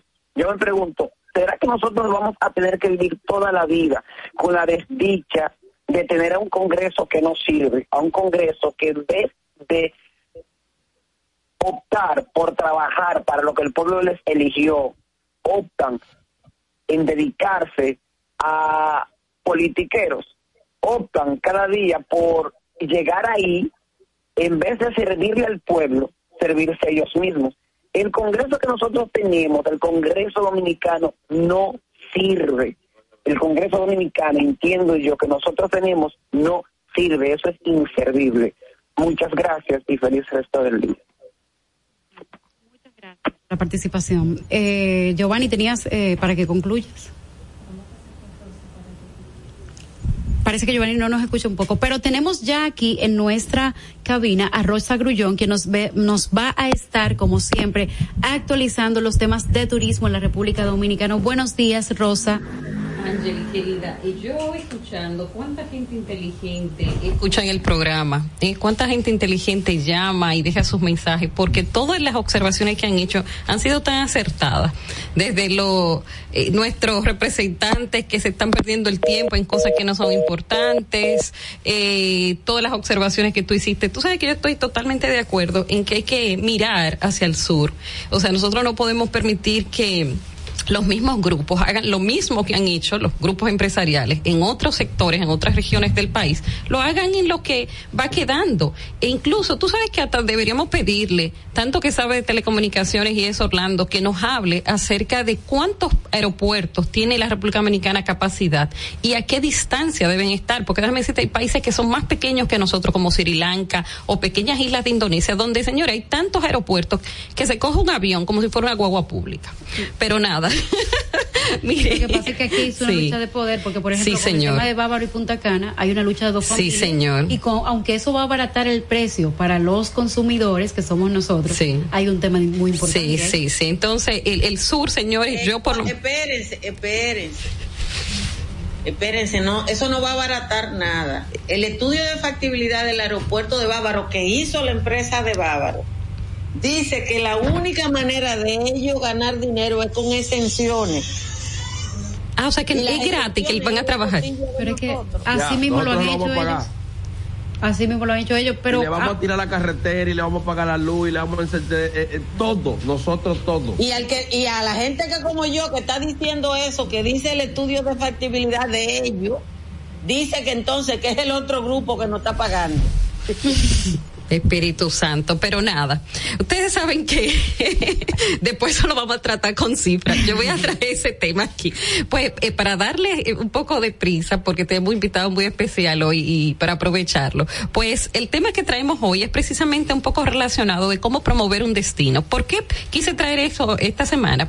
Eh, por el fallecimiento de don Johnny Ventura queda claro de que la cantidad de publicidad positiva que ha conseguido la República Dominicana gratis lamentablemente por su fallecimiento ha sido sorprendente. Incluso nosotros creo que ni siquiera podríamos pagar la cantidad de pulgadas eh, en periódicos impresos, en medios impresos y también en televisión, desde canales suizos, franceses, todo el mundo refiriéndose a la, cal la calidad como profesional y también a la calidad humana de, de nuestro músico. Entonces, esas son formas que usted no nos damos cuenta el impacto que tiene pero que crea una publicidad positiva. Entonces, esta es una de las formas de promover un destino. Y muchas veces nos perdemos, invertimos grandes cantidades de dinero en publicidad y no en mercadeo o relaciones públicas, porque las relaciones públicas es precisamente lo que uno hace antes de entrar a lo que es el mercadeo y la publicidad. Y es una forma sutil de hacer las cosas, como cuando estaba Messi aquí. Nosotros más o menos desde el 2018 estamos eh, gastando unos unos casi más de 58 millones de dólares en promociones anuales. ¿Qué quiere decir esto? Que eh, la mayor parte, que tampoco es mucho, porque no se vayan a creer, hay comerciales de televisión en eventos importantes donde cuestan dos puntos y tantos millones de dólares, una sola cuña. Pero aunque sea mu- poco para otros países, para nosotros es mucho.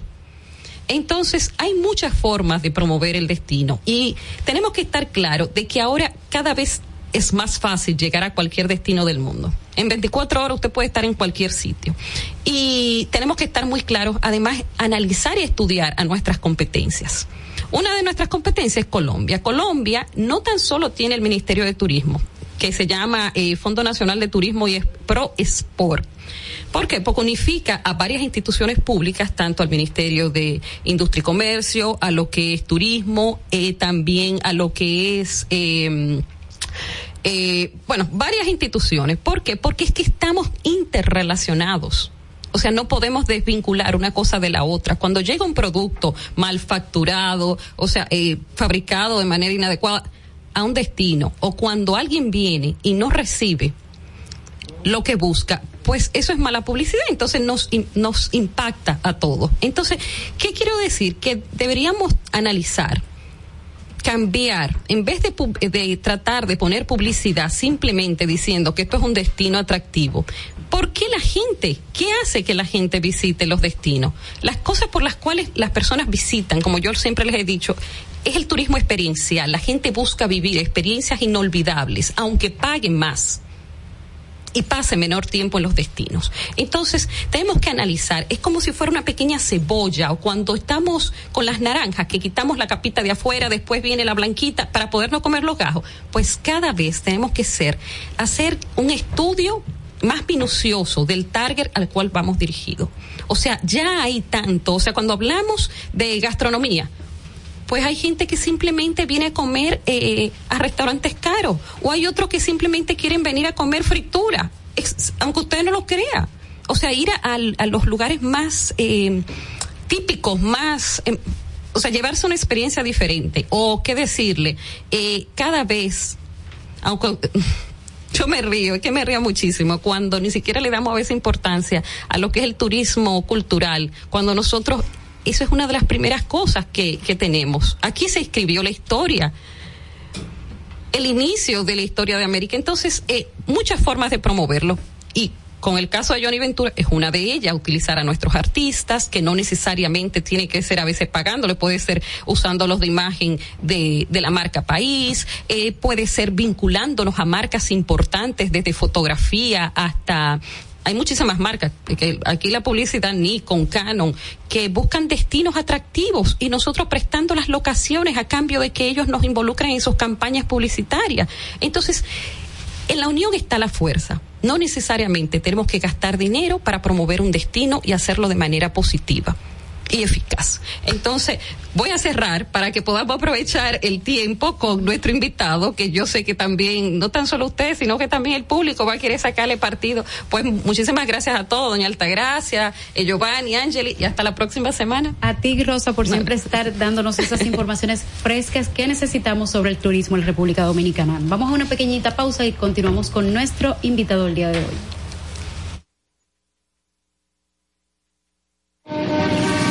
Y ahora en Sin Maquillaje y Sin Cuentos, el tráfico y el tiempo. 7.30 de la mañana y así se encuentra el tráfico y el tiempo. Se registra embotellamiento total en Avenida Hermanas Mirabal hasta Elevado Máximo Gómez y tráfico pesado en el túnel Avenida Las Américas cerca de Villa Duarte y Puente Ramón Matías Mella. Se recomienda a todos los conductores de tomar vías alternas para evitar los entaponamientos.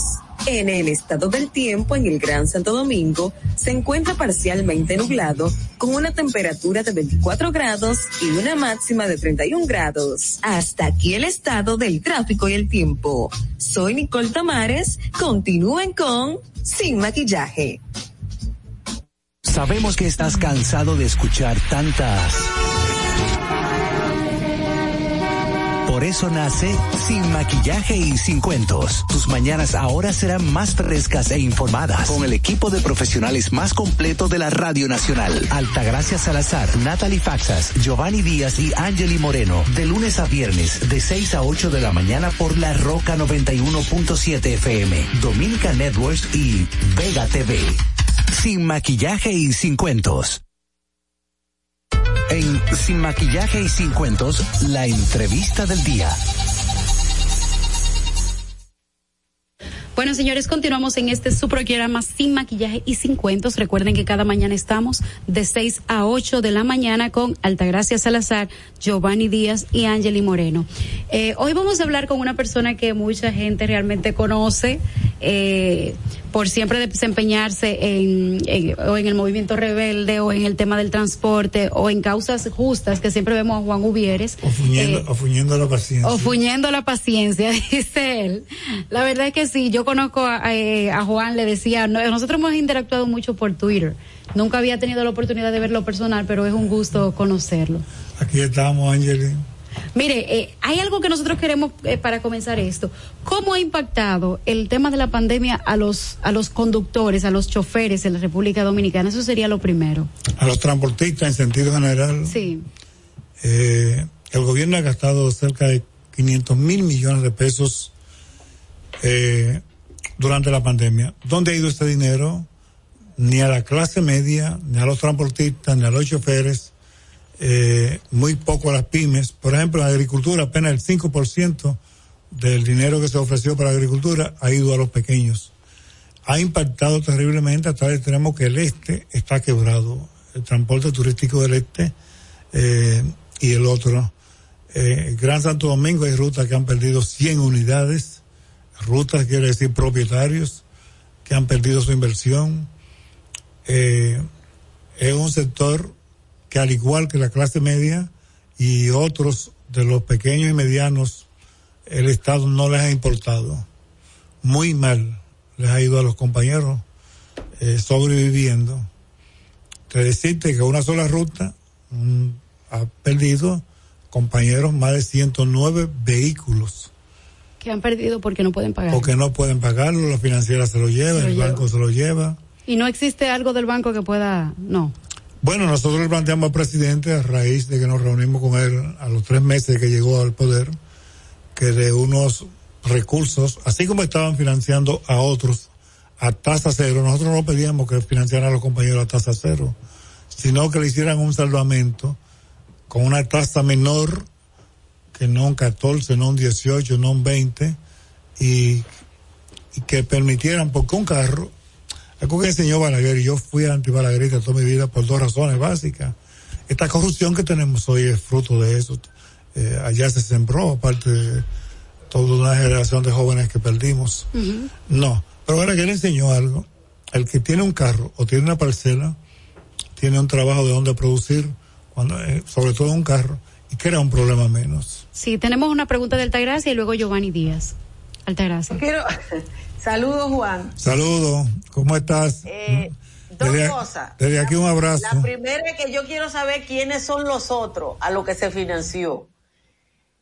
Y segundo, quiero tu impresión sobre el anuncio de anoche de la extensión del metro a los Alcarriz y el impacto que va a tener en este sector. Excelente. Sí, eh, gracias. Eh, eh, eh, los otros son la oligarquía, los grupos a los que eh, con los cuales se ha apartado una oligarquía rentista. Ayer mismo, por ejemplo, y tú señalabas algo, veía en tu programa, yo no ando no, yo lo que hago es compartir tu programa, sobre todo, no ando opinando. ¿Cómo se coma más dinero, más dinero? Ayer se aprobaron a la carrera y con mucho desorden. Eh, se terminaron de aprobar 417 millones de pesos y todavía quedan dos préstamos más sobre, sobre, sobre la mesa. Los otros es la oligarquía, los grandes capitales que lo tienen todo y quieren más. Eh, no porque yo lo diga, sino porque están los números. ¿Qué tiene la clase media? Eh, ¿Le han subido los salarios? ¿Vive mejor? No, está peor, porque los salarios están iguales y entonces a la canasta subir, su salario ha disminuido. Ahora, ¿a quién le ha ido bien? A los ricos del país en esta pandemia. No solo aquí, sino en el mundo entero. Pero nosotros no tenemos por qué ser como el mundo entero. Eh, si hay una política de mínimo equilibrio, porque además eso te genera pobreza en los barrios, te genera desempleo, te genera violencia, te genera atracos que han, se han incrementado. Puede decir el ministro de Interior y Policía lo que quiera, pero lo, que pasó en Higüey, lo que pasó en Cristo Rey, en la Sulsa, por ahí abajo, lo que pasa en todo eso, eso es diario y una parte no sale a la luz pública. Sobre la extensión del metro a allá, cuando digo la oligarquía no tengo ningún prejuicio, es un asunto de que es una oligarquía rentista y está demostrado con las AFP. Oye, está demostrado que una, son una calamidad pública. Eh, es una estafa, eso no lo digo yo, eso está establecido ahí. Eh, pero yo, yo también lo digo. Y cuando hablamos de, de oligarquía rentista, estamos hablando de las eléctricas, que cada año tienen un sobrecosto demostrado por Moreno de San Juan, eh, de 500 millones de dólares de sobrecostos, no de mal uso del dinero, sino de sobrecostos contra el Estado dominicano. Eso lo dijo él y nadie de, de ellos se atrevió a rebatirle porque están hablando con un técnico.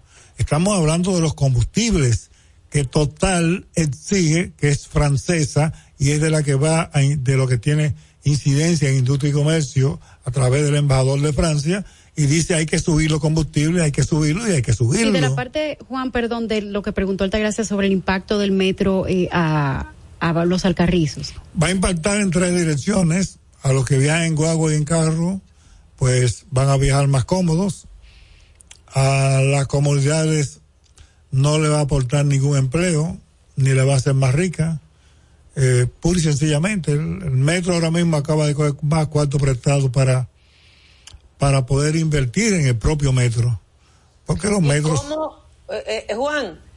Ah. Hay una, eh, Juan, hay una idea de cuánto transporte individual se mueve en la franja de los Alcarrizos al 9. Sí, se mueve una franja eh, eh, de miles. eh, Allá hay alrededor de 14 rutas. Eh, entre co- hay unas que son cooperativas, otras son medias empresas y otras son asociaciones o sindicatos. Estamos hablando de más de 3 a 4 mil compañeros, familias, eh, de manera directa. Todo eso va a ser impactado. Como fueron impactados el corredor tanto de.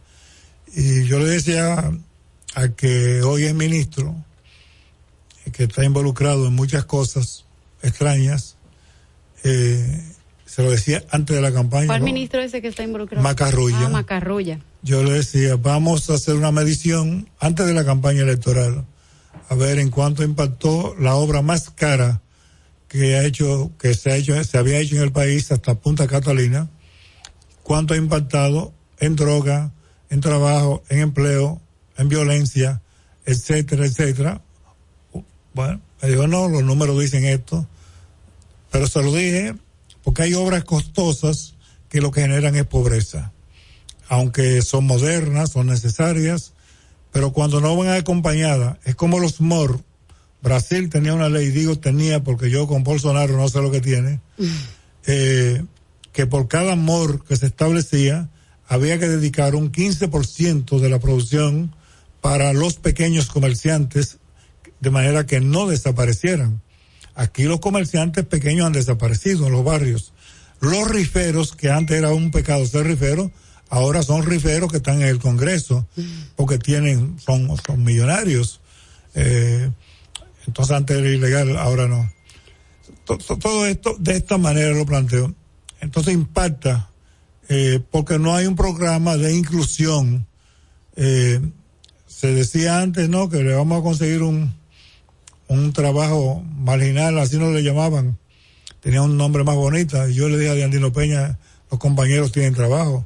Lo que hay que mejorarle es sus condiciones de que no les roben el gas propano, el gas propano, cuando le robaban 43 pesos, por ejemplo. Ahora no le roban tanto, pero igual.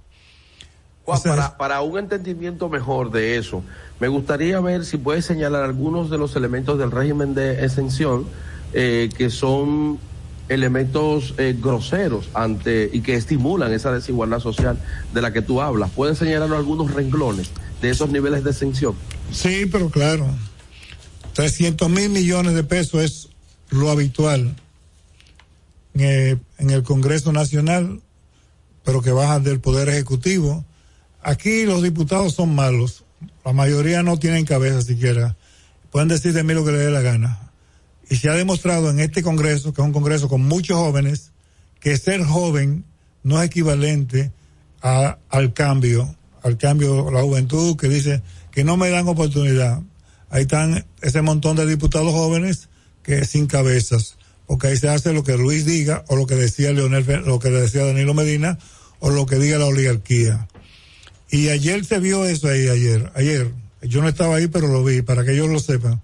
Eh, entonces, ¿dónde está la desigualdad? 300 mil millones de pesos cada año para la oligarquía en turismo, zona franca, en combustible, eh, en importación de vehículos. Tú puedes saber que el vehículo nuevo que tú usas, o si es usado, tú pagas, eh, a ellos le exoneran un 28% de impuestos, aparte de que hacen otras cosas que por aquí no lo voy a decir ahora, no porque sean ni, si no, no la quiero decir.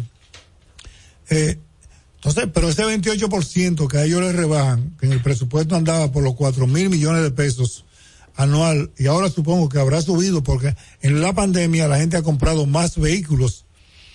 Eh, eso no te lo rebajan a ti cuando tú compras el carro. Escúchame, ponga a usted como, como ejemplo. Claro, claro. O a cualquiera no se lo rebajan, pero a ellos sí. A nosotros no nos lo rebajan. Yo, nosotros compramos la guagua, los carros, privados o públicos, eh, y no nos lo rebajan ni al pueblo. Pues cuando yo discuto, sí, tienes que, ahora mismo ellos tienen 28 mil, más o menos 20 mil millones de pesos en subsidios, Solamente subsidio. en subsidios de gasoil, de, de combustibles. Giovanni. Juan, yo- hay sí. un, un elemento concreto. Eh, la nueva ley de movilidad establece que se deben crear las empresas y que el gobierno debe hacer concesiones con el tema de la ruta. Comúnmente se quiere a veces eh, eh, establecer una espectacularidad, ¿no? Con todo lo que es respecto a Juan Uviere, que si no quiere, que si se opone. ¿Cuál es la realidad de toda esta situación y si ya ustedes se constituyeron en empresa para poder participar por las concesiones de rutas? Lo primero es que no hay que constituirse en empresa.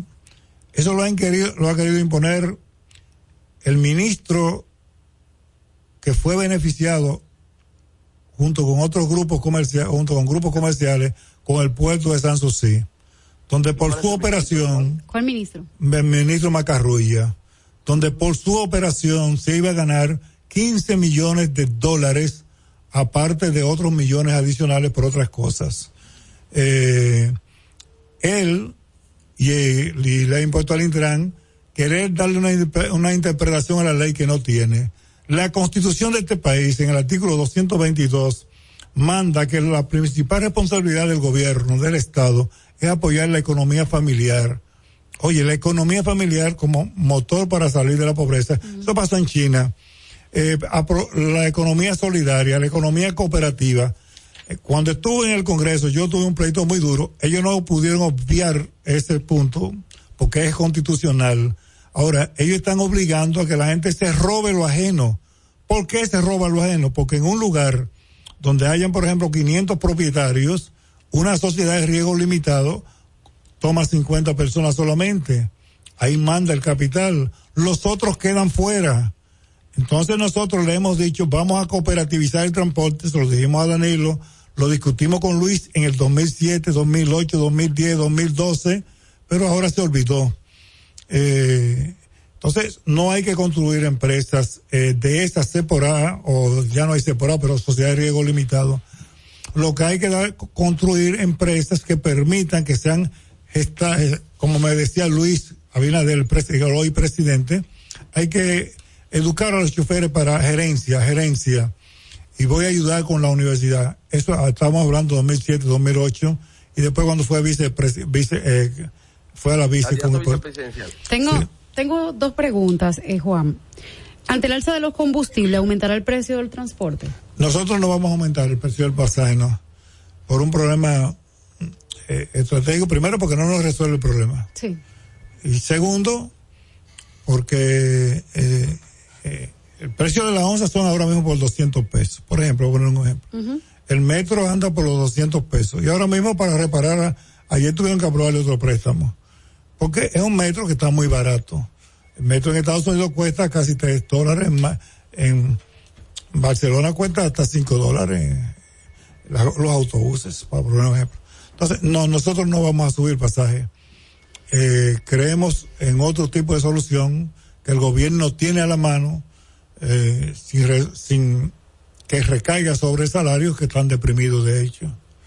Yo oigo a alguien diciendo que el transporte se lleva el 30% del salario. Yo pregunto, ¿pero de cuál salario? ¿Del de 7, 8, 9 mil, 10 mil pesos? Eh, Todo eso es relativo. Pues entonces, otra cosa, ¿usted tiene alguna información sobre dónde va a parar lo de la terminal de autobuses del Parque del Este? Y si Eh, usted confía en que Manuel Jiménez le dé un uso adecuado.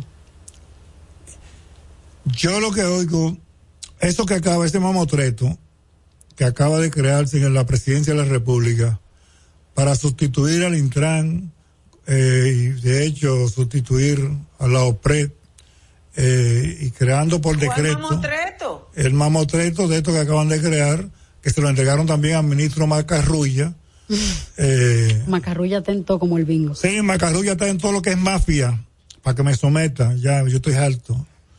Hoy estoy alto porque cuando la, cuando la gente se abusa, eh, porque nosotros y Macarrulla estuvimos discutiendo una semana antes de, mientras ellos tenían su decreto trabajando lo escondido para darle un palo acechado a los transportistas. Aquí creen que es verdad que todo el mundo tiene precio, tiene precio desde el punto de vista económico, desde el punto de vista material. Eh, yo ni soy bueno ni soy serio, yo soy el demonio viviente, como me dijo una vez una amiga de ¿Cuál alta gracia. sobre el público privado? ¿Eh? Sobre esto de lo, de lo público privado, porque ahora no hay un decreto que no salga que establezca público privado. ¿Cuál es tu Bueno, los públicos privados están sus sí. Y yo quiero que me, usted me diga que eh, ahí se ganan alrededor de 15 millones de pesos diarios por parqueo de vehículos. En- desde el No, dos- no, ese número es muy alto. no, búsquelo. Póngale 5, está bien, vamos a ponerle 5 millones. Desde el 2005 hasta la fecha, ¿cuánto es? ¿Cuánto ha ganado el Estado? ¿Qué han hecho? ¿Qué han construido? ¿Cuánto pusieron? Nada. Yo tengo un informe, es un informe, quisiera comprobarlo, de que a ellos le han devuelto un dinero. Ahora, ¿qué ellos han invertido? No, eso es una estafa. No tiene nada que ver eso con la Sunlan y un pago de un pagaré. Eh, es muy posible que sí. Pero, ¿qué se ha construido ahí? O sea, ¿se ha dragado? ¿Se ha hecho un muelle? No, no se ha hecho nada. Lo que se hizo fue que se metió la Marina de Guerra en un sitio eh, eh, que da pena. Boca Chica, Juanpa, Boca Chica, estratégico, no? Eh, bueno, estratégico era ese lugar ahí. Eh, pero además, en este caso, ¿cuánto cuesta eso ahí realmente? 39 millones de, de dólares que nunca pagaron, además que lo iban a pagar en especie. No, eso costaba más de 15 mil millones de dólares, según todos los datos que tenemos nosotros. Entonces, Juan Gutiérrez no es solo transporte, Juan. Una, una ¿Eh? pregunta, Juan, usted no terminó de contarnos el tema de, de qué usted ha escuchado sobre el Parque del Este. Sobre el Parque del Este, yo no sé hasta dónde Manuel, que con el cual yo tengo muchas diferencias, pero Manuel, yo quiero dejar claro frente a los que nos estén oyendo, sobre todo a mis compañeros, Manuel ni es ladrón ni es matón. Eh, él tiene algunas situaciones que yo no comparto con él, pero nosotros no podemos caerle atrás a esa rapiña que anda detrás de la cabeza de Manuel Jiménez eh, por asuntos eh, sucios de la basura, que son dos veces sucios, donde se mueve todo cualquier mundo, menos ninguno que sirva. Todos los que andan son peores que él, mil por mil veces, por las maldades que él pueda tener. Y no estoy defendiendo por ninguna cosa. Él sabe que yo tuve mucha contradicción en Frente Amplio frente a él, pero yo no llevo nada a lo personal. Y porque sé que lo que quieren destruir a Manuel están destruyendo a, a muchas cosas más detrás de él. Algunas él las permite. Ojalá y él enrumbe. Él ha hecho lo que nadie hizo de comprar una flota de camiones eh, y no le han llegado, le habrán llegado, no sé. Ojalá que pueda seguir ahí.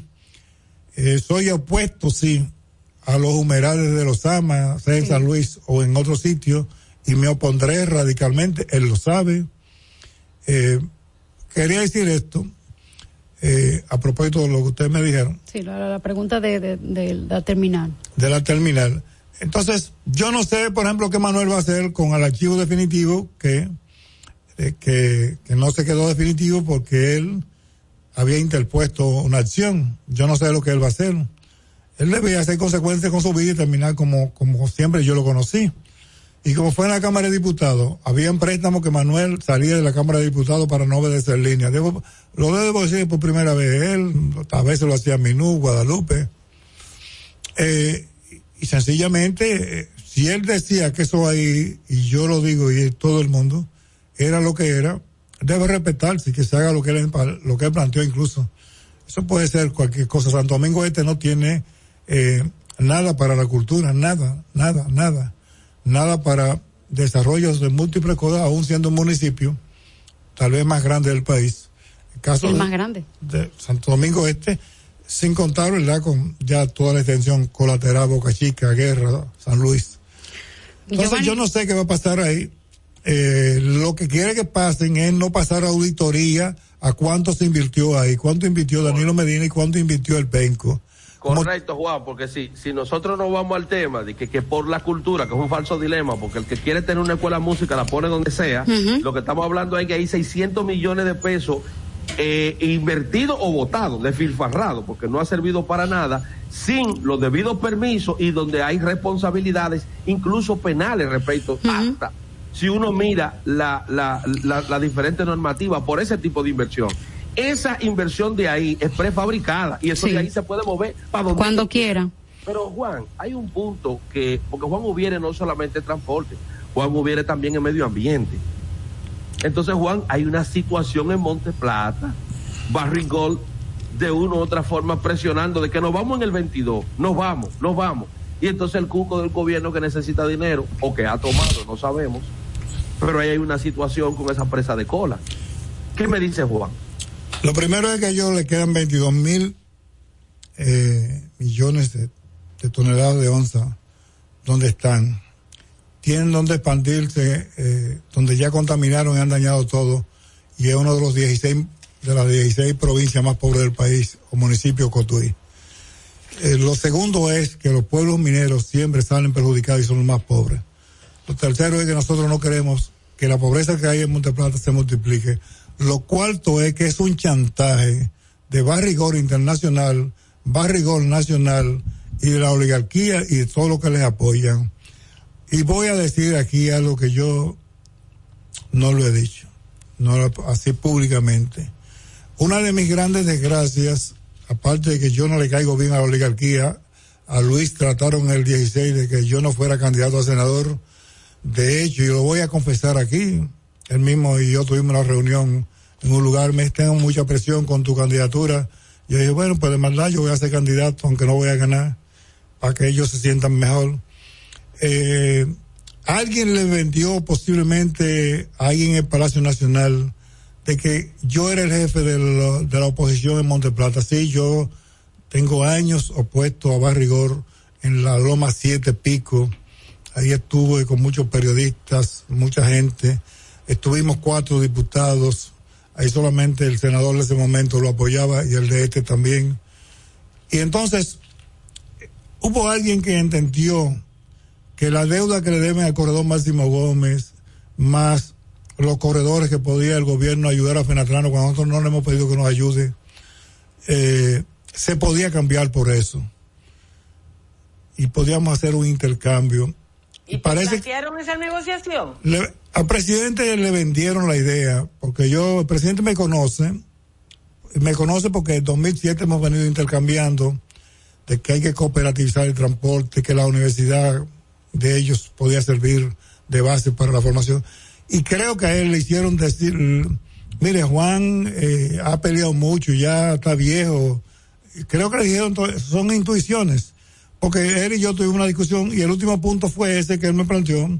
Ayúdame con esto de la barrigol, esto, lo otro, lo otro. Y yo, bueno, pero, presidente, yo lo voy a apoyar lo que diga la ciencia. Como yo sé lo que dice Cuchito, que no lo conozco mucho físicamente, pero conozco su capacidad y su integridad. Y, y ese grupo de técnicos, el presidente, yo voy a decir, yo voy a hacer lo que diga la ciencia, como en los haitistas. Yo no voy a apoyar eso. Ese río estaba ahí, yo no sé cuándo Dios lo creó, y yo no voy a contribuir un ápice a que se muera. Y yo pienso que a partir de ahí, pues, eh, y además que dije en un programa y en una rueda de prensa abierta, de que yo, cuando yo nací, el río Sama estaba ahí. Yo no sé cuántos miles de años tiene yo no haré nada para que se muera. Nadie que cuente conmigo. Y lógicamente, como parece que al presidente lo habían convencido de que era posible llegar a un acuerdo conmigo, él no me pidió que, no, no me pidió que yo me corrompiera, nada de eso, pero me pidió que lo ayudara. Entonces yo entendí que al final de cuentas me invitaron al palacio y, y el punto fundamental era ese, aunque se plantearon otros puntos. Y, y entonces, cuando llegué a Fenatrano, ella, mi compañero, cojan el camino que ustedes quieran, que yo hay una cosa que no transo. Eso es imposible para mí. Y voy a decir, Luis no me planteó que lo transara, que hiciéramos intercambio. Eh, pero Hipólito no me lo hubiera planteado con toda la locura con que él sale. Locura que yo la aprecio muchas veces, para que la deje muy claro. Eh, Hipólito no- a Hipólito le plantearon en el 2016, y se lo plantearon a Luis también, dos personas acusadas de sicariato, los dos jefes operativos. Eh, esto lo maneja bien una amiga de, de tuya, Altagracia, que en algún momento ya te lo dirá. Le plantearon que uno de ellos fuera candidato a, diputado por Elías Piña. Fueron donde Luis y de donde Luis fueron donde Hipólito. Hipólito le dije, miren, lo que diga Juan Uvieres, yo voy a apoyar. Y no es porque Hipólito sea bueno ni malo, sino porque me conoce un poco. Y lógicamente, yo iba a decir que no, porque un sicario no puede ser candidato. Una pregunta, Juan, ya para, para cerrar. sin que eh, nos haga una evaluación. ¿Ah? de la pri- creo que no podemos despedirnos sin que nos haga una evaluación de la primera concepción que es el corredor de la Núñez, que se realiza.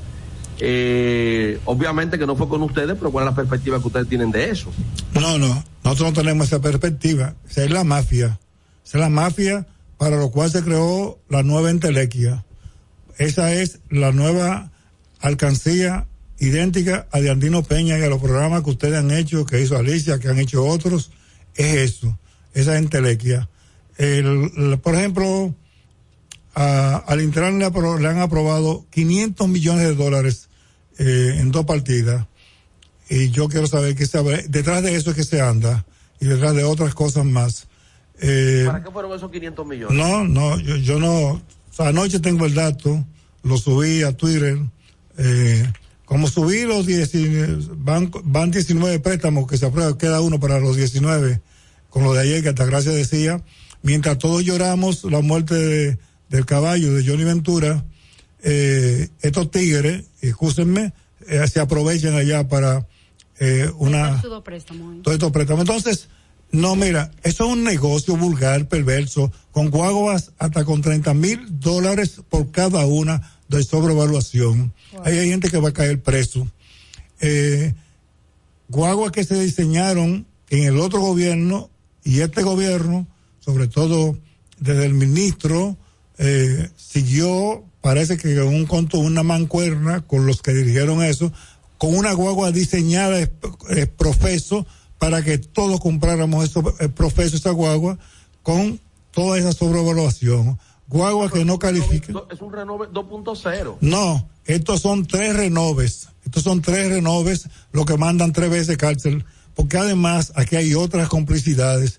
Aquí hay entregarlo el patrimonio público a, a alguien eh, y también a quién. Y esto me lo dijo una persona por el momento más reservo. Yo, bueno, Van der Hall. Yo le pregunté como, Eso que me gusta de Juan, que nunca se va de una vez ahí. eh, Para, Juan.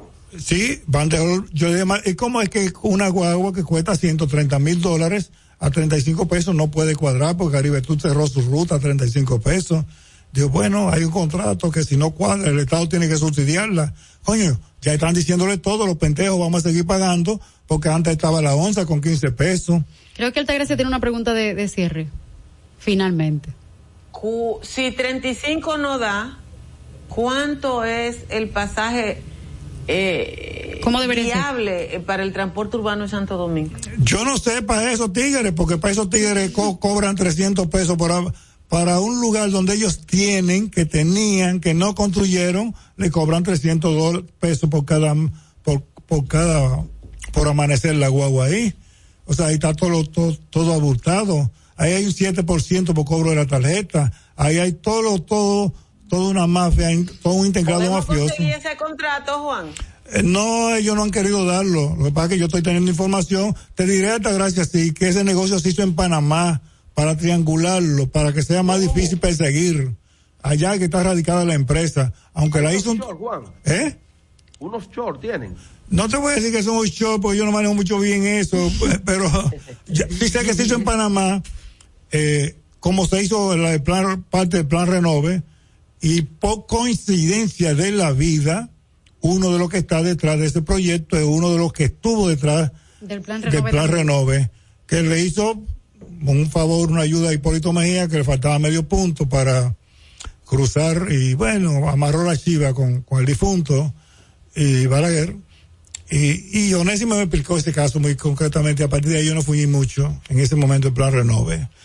Pues nada, eh, Yo ya- lo único que le pido al gobierno y a estos funcionarios que por más grandes que se crean, que se vean en el espejo de los que están presos, que este país despertó y que no le dañen a Miriam Germán, a Jenny Berenice, a Camacho, lo único que tiene este gobierno bien parado es- y que me disculpen. Muchas gracias a ustedes. Bueno, vamos a agradecer muchísimo la entrevista que accedió el señor Juan Uvieres el día de hoy. Ya saben que estamos en la 91.7 La Roca FM todos los días de 6 a 8 de la mañana. Estuvieron con ustedes Altagracia Salazar, Giovanni Díaz y Angeli Moreno. Esto será hasta el lunes. Feliz fin de semana. Bueno. Mira, si a mí me tocase morir mañana y mis palabras finales pudieran servir de algo, yo invitaría a la gente a una simpleza, a que revisáramos el origen de todo, nos fuésemos al Génesis y viéramos tranquilamente que Dios hizo un paraíso para nosotros vivir, que los humanos nos hemos encargado de distorsionarlo y que fuera muy fácil vivir en un mundo donde nosotros siguiéramos los diez mandamientos de la ley de Dios. Con eso solo cambiaríamos totalmente el mundo.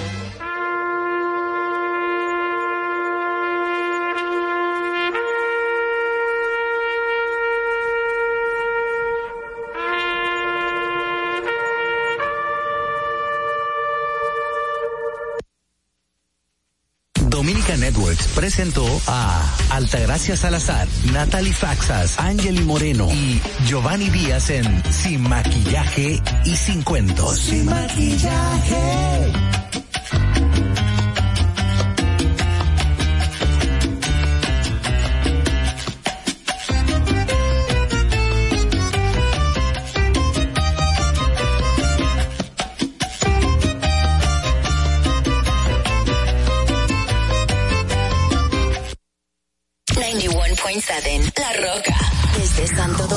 You're listening to 91.7 La Roca.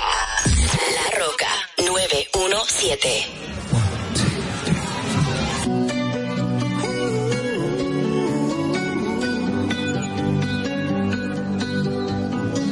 Every time you come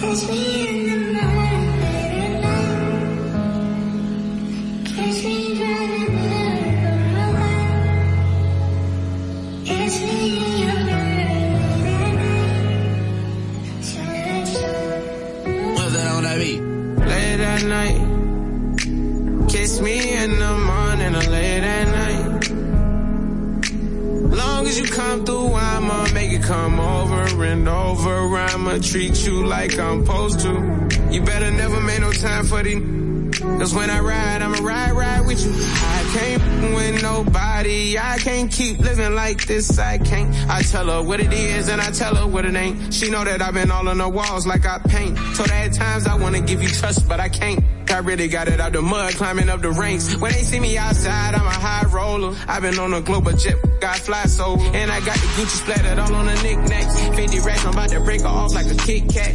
Get a purse, got L's, like the wheels on the back. I a million, but I still gotta say. You know that I'm the realest, she know I be speaking facts. She know that I'm the same, that was pushing cat. She know I got the game, but I'm never gonna give it back. Every time that we, I gotta run it back. Late at night. Kiss me in the morning or late at night. Long as you come through, I'ma make it come over and over. I'ma treat you like I'm supposed to. You better never make no time for the. Cause when I ride, I'ma ride, ride with you. I told Shotty never get too comfortable. I like to feel like the yeah, untouchable. I like to feel like it's never going one way. I like to see your body dripping Eliante. I say I like the way I took it on a wave. I had you screaming my name. I late at night. Kiss me in the morning or late at night. Long as you come through, I'ma make it come over and over. I'ma treat you like I'm supposed to. You better never make no time for the. Cause when I ride, I'ma ride, ride with you.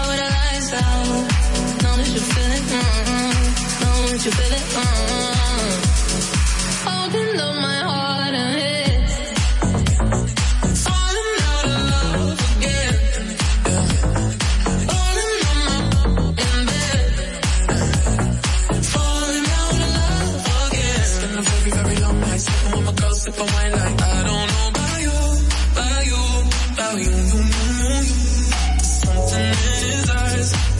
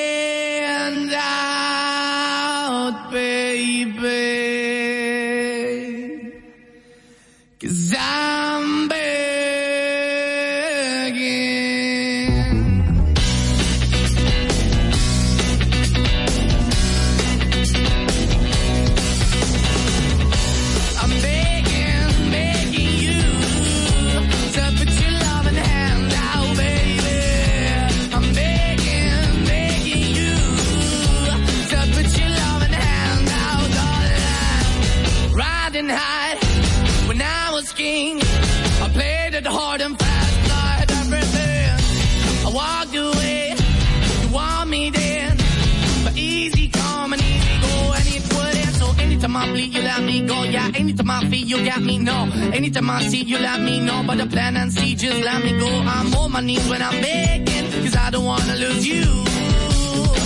Hey, yeah, ra-da-da-da, 'cause I'm begging, begging you. uh, Put your loving hand out, baby. I'm begging, begging you. uh, put your loving hand out, darling.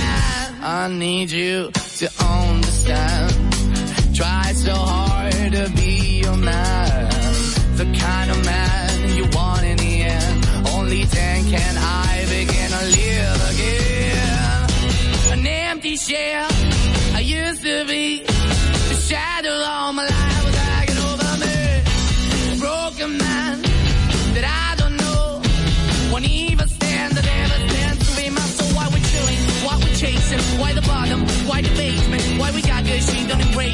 It? Feel for the need to replace me? You're the wrong way, trying to good. I went up in a feature town where we could be at. Like a heart in a best way, shit. You can give it away, you have, and you take the bait. But I keep walking on, keep opening the door, keep open for. Then the door is yours, keep also home. Cause I'm the one that live in a broken home, girl, I'm begging. Yeah, yeah, I'm begging.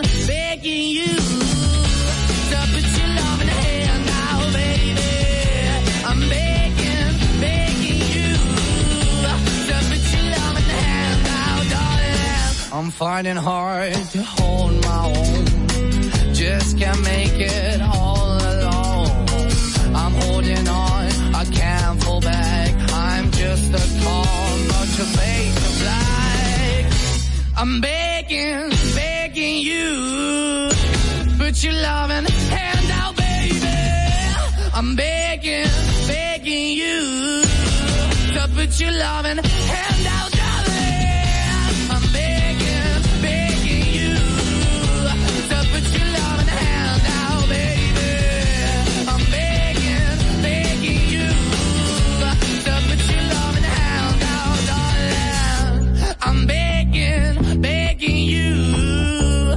put your love in loving hand.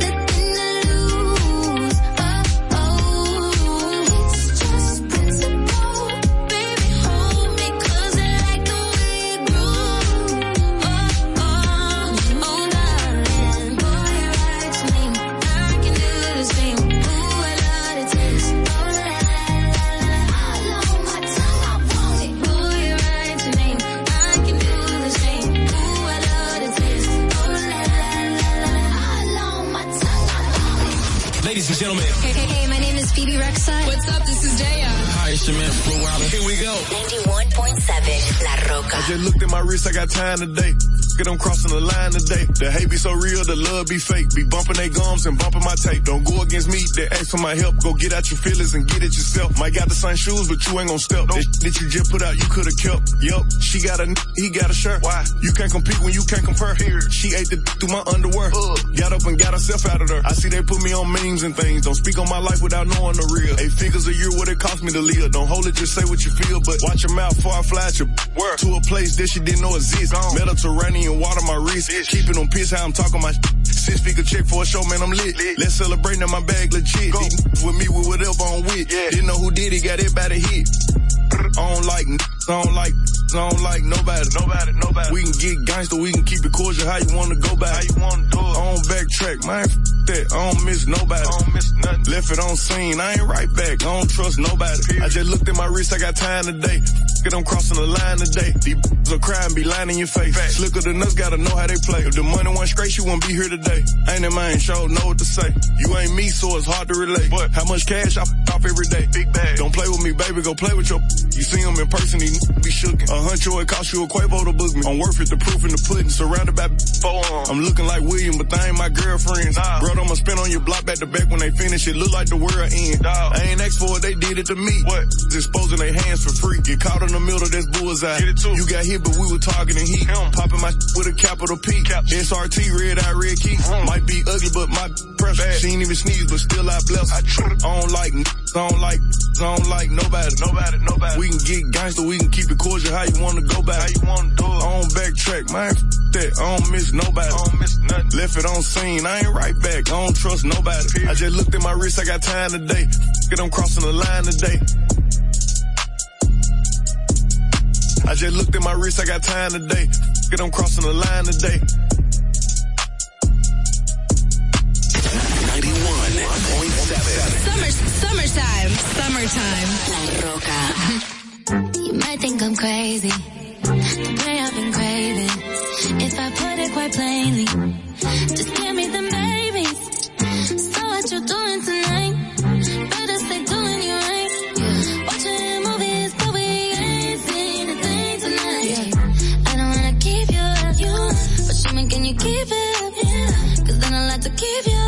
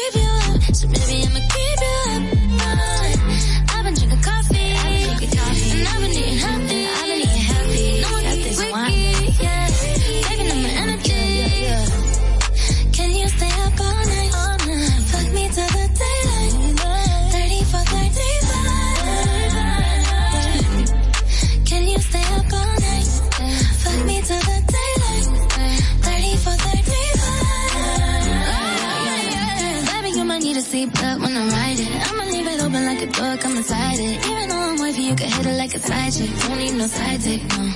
Got the night birds yelling earthquake. 12.5 when I make the best shake. Put it down heavy, even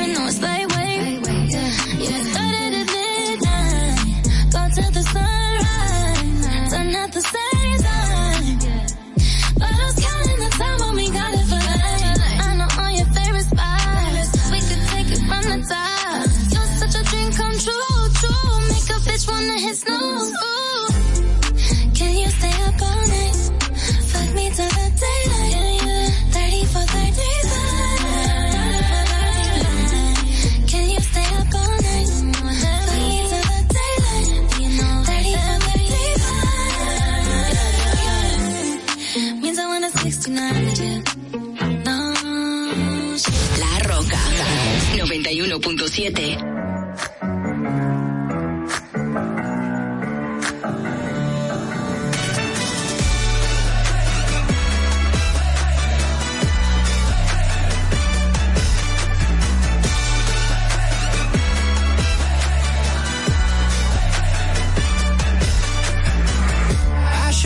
Cause New York is getting muddy out. There's LA, but it's always kinda sunny out. And I don't want I set my bar real low. I'm okay, I'm okay. You say it, but you just don't mean it. You're so insane, you're so insane. Shut up and just enjoy this feeling. Don't you love it, don't you love it? No, I ain't happy yet. But I'm way less sad. Don't you love it, don't you love it? No, I ain't happy yet.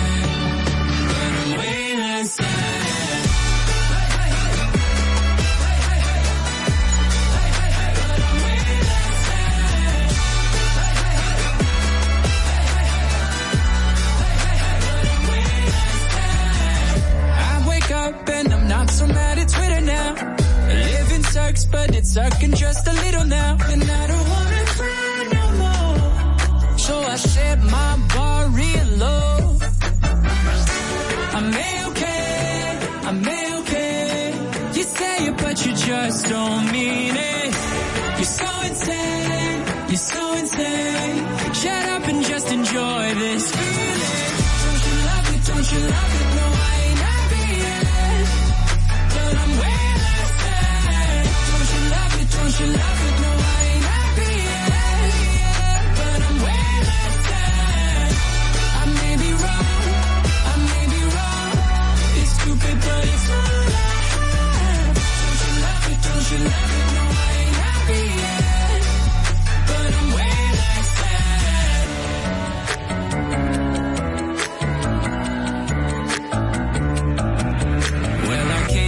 asleep and I'm losing my mind Cause it's half past three and my brain's on fire. I've been counting sheep but the sheep all died And I'm trying too hard but I can't not try. Well I can't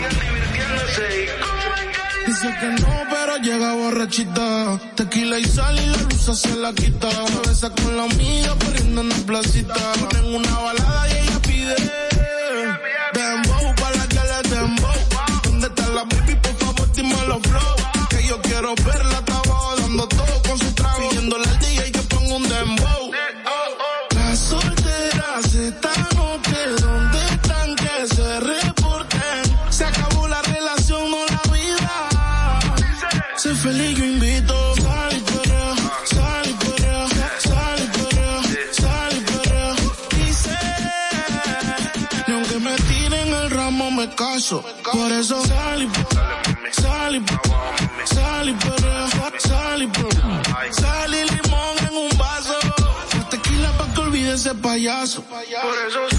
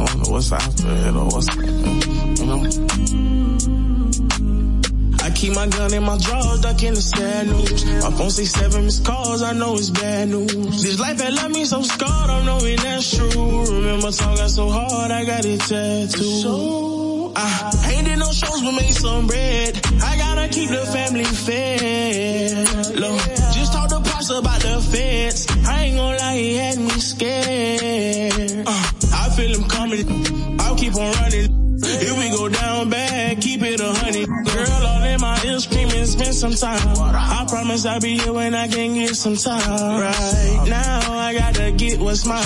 I'll be talking to the end of time. Cause they lame, since they love saying my name. Make sure you write the truest in the mother game on my tombstone and they bury me. By the river, they will carry me. Finally, I'll be resting in peace. Finally, finally, I'll get to fly away.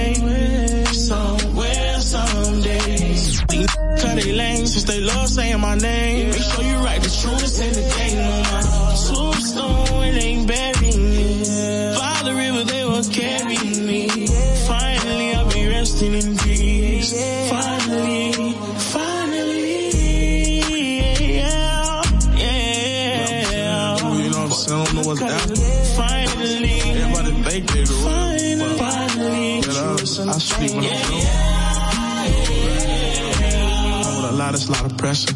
I'm a young. Believe that, man. I'm a hustler.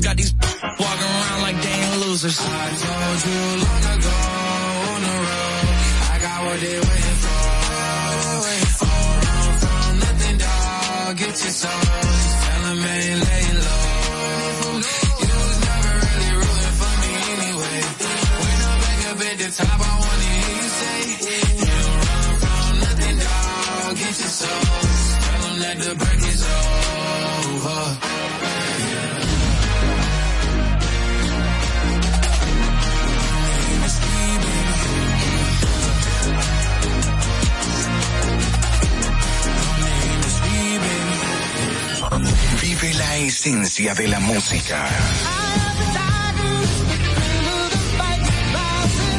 Recuerdos.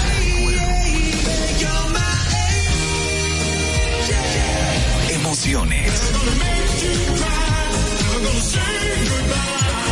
La pulpa, cada domingo, 12 del mediodía, por La Roca 917. Presentado por Coopro Servicios, apoyando tus sueños. ¿Te enteraste? En Coopro Servicios, las tres últimas cuotas son gratis. Al solicitar tu préstamo para comprar tu vehículo, las tres últimas cuotas son gratis. Además de que te aprueban tu préstamo rapidísimo. El mismo día sales montado, con seguro incluido, sin intereses. Busca más información en nuestras redes sociales como Coopro Servicios RD o llamando al 809-4720777 o vía WhatsApp 809-4720777. No te olvides, en Coopro Servicios, las tres últimas cuotas de tu préstamo de vehículo son gratis. Coopro Servicios, apoyando tus sueños. Uniformes Batiza, única tienda con todo tipo de uniformes en existencia y por encargos. 42 años siendo líderes en el mercado dominicano, en la venta al detalle y al por mayor de uniformes tradicionales y personalizados, bordado, serigrafía y sublimación. Visítanos en cualquiera de nuestras sucursales en Santo Domingo, Avenida Mella, Naco y Punta Cana. Síguenos en las redes sociales, arroba uniformes batiza, tu imagen corporativa, grafía y sublimación. Visítanos en cualquiera de nuestras sucursales en Santo Domingo, Avenida Mella, Naco y Punta Cana. Síguenos en nuestras sucursales en Santo Domingo, Avenida Mella, Naco y Punta Cana. Ya, Naco y Punta Cana. Síguenos en, en las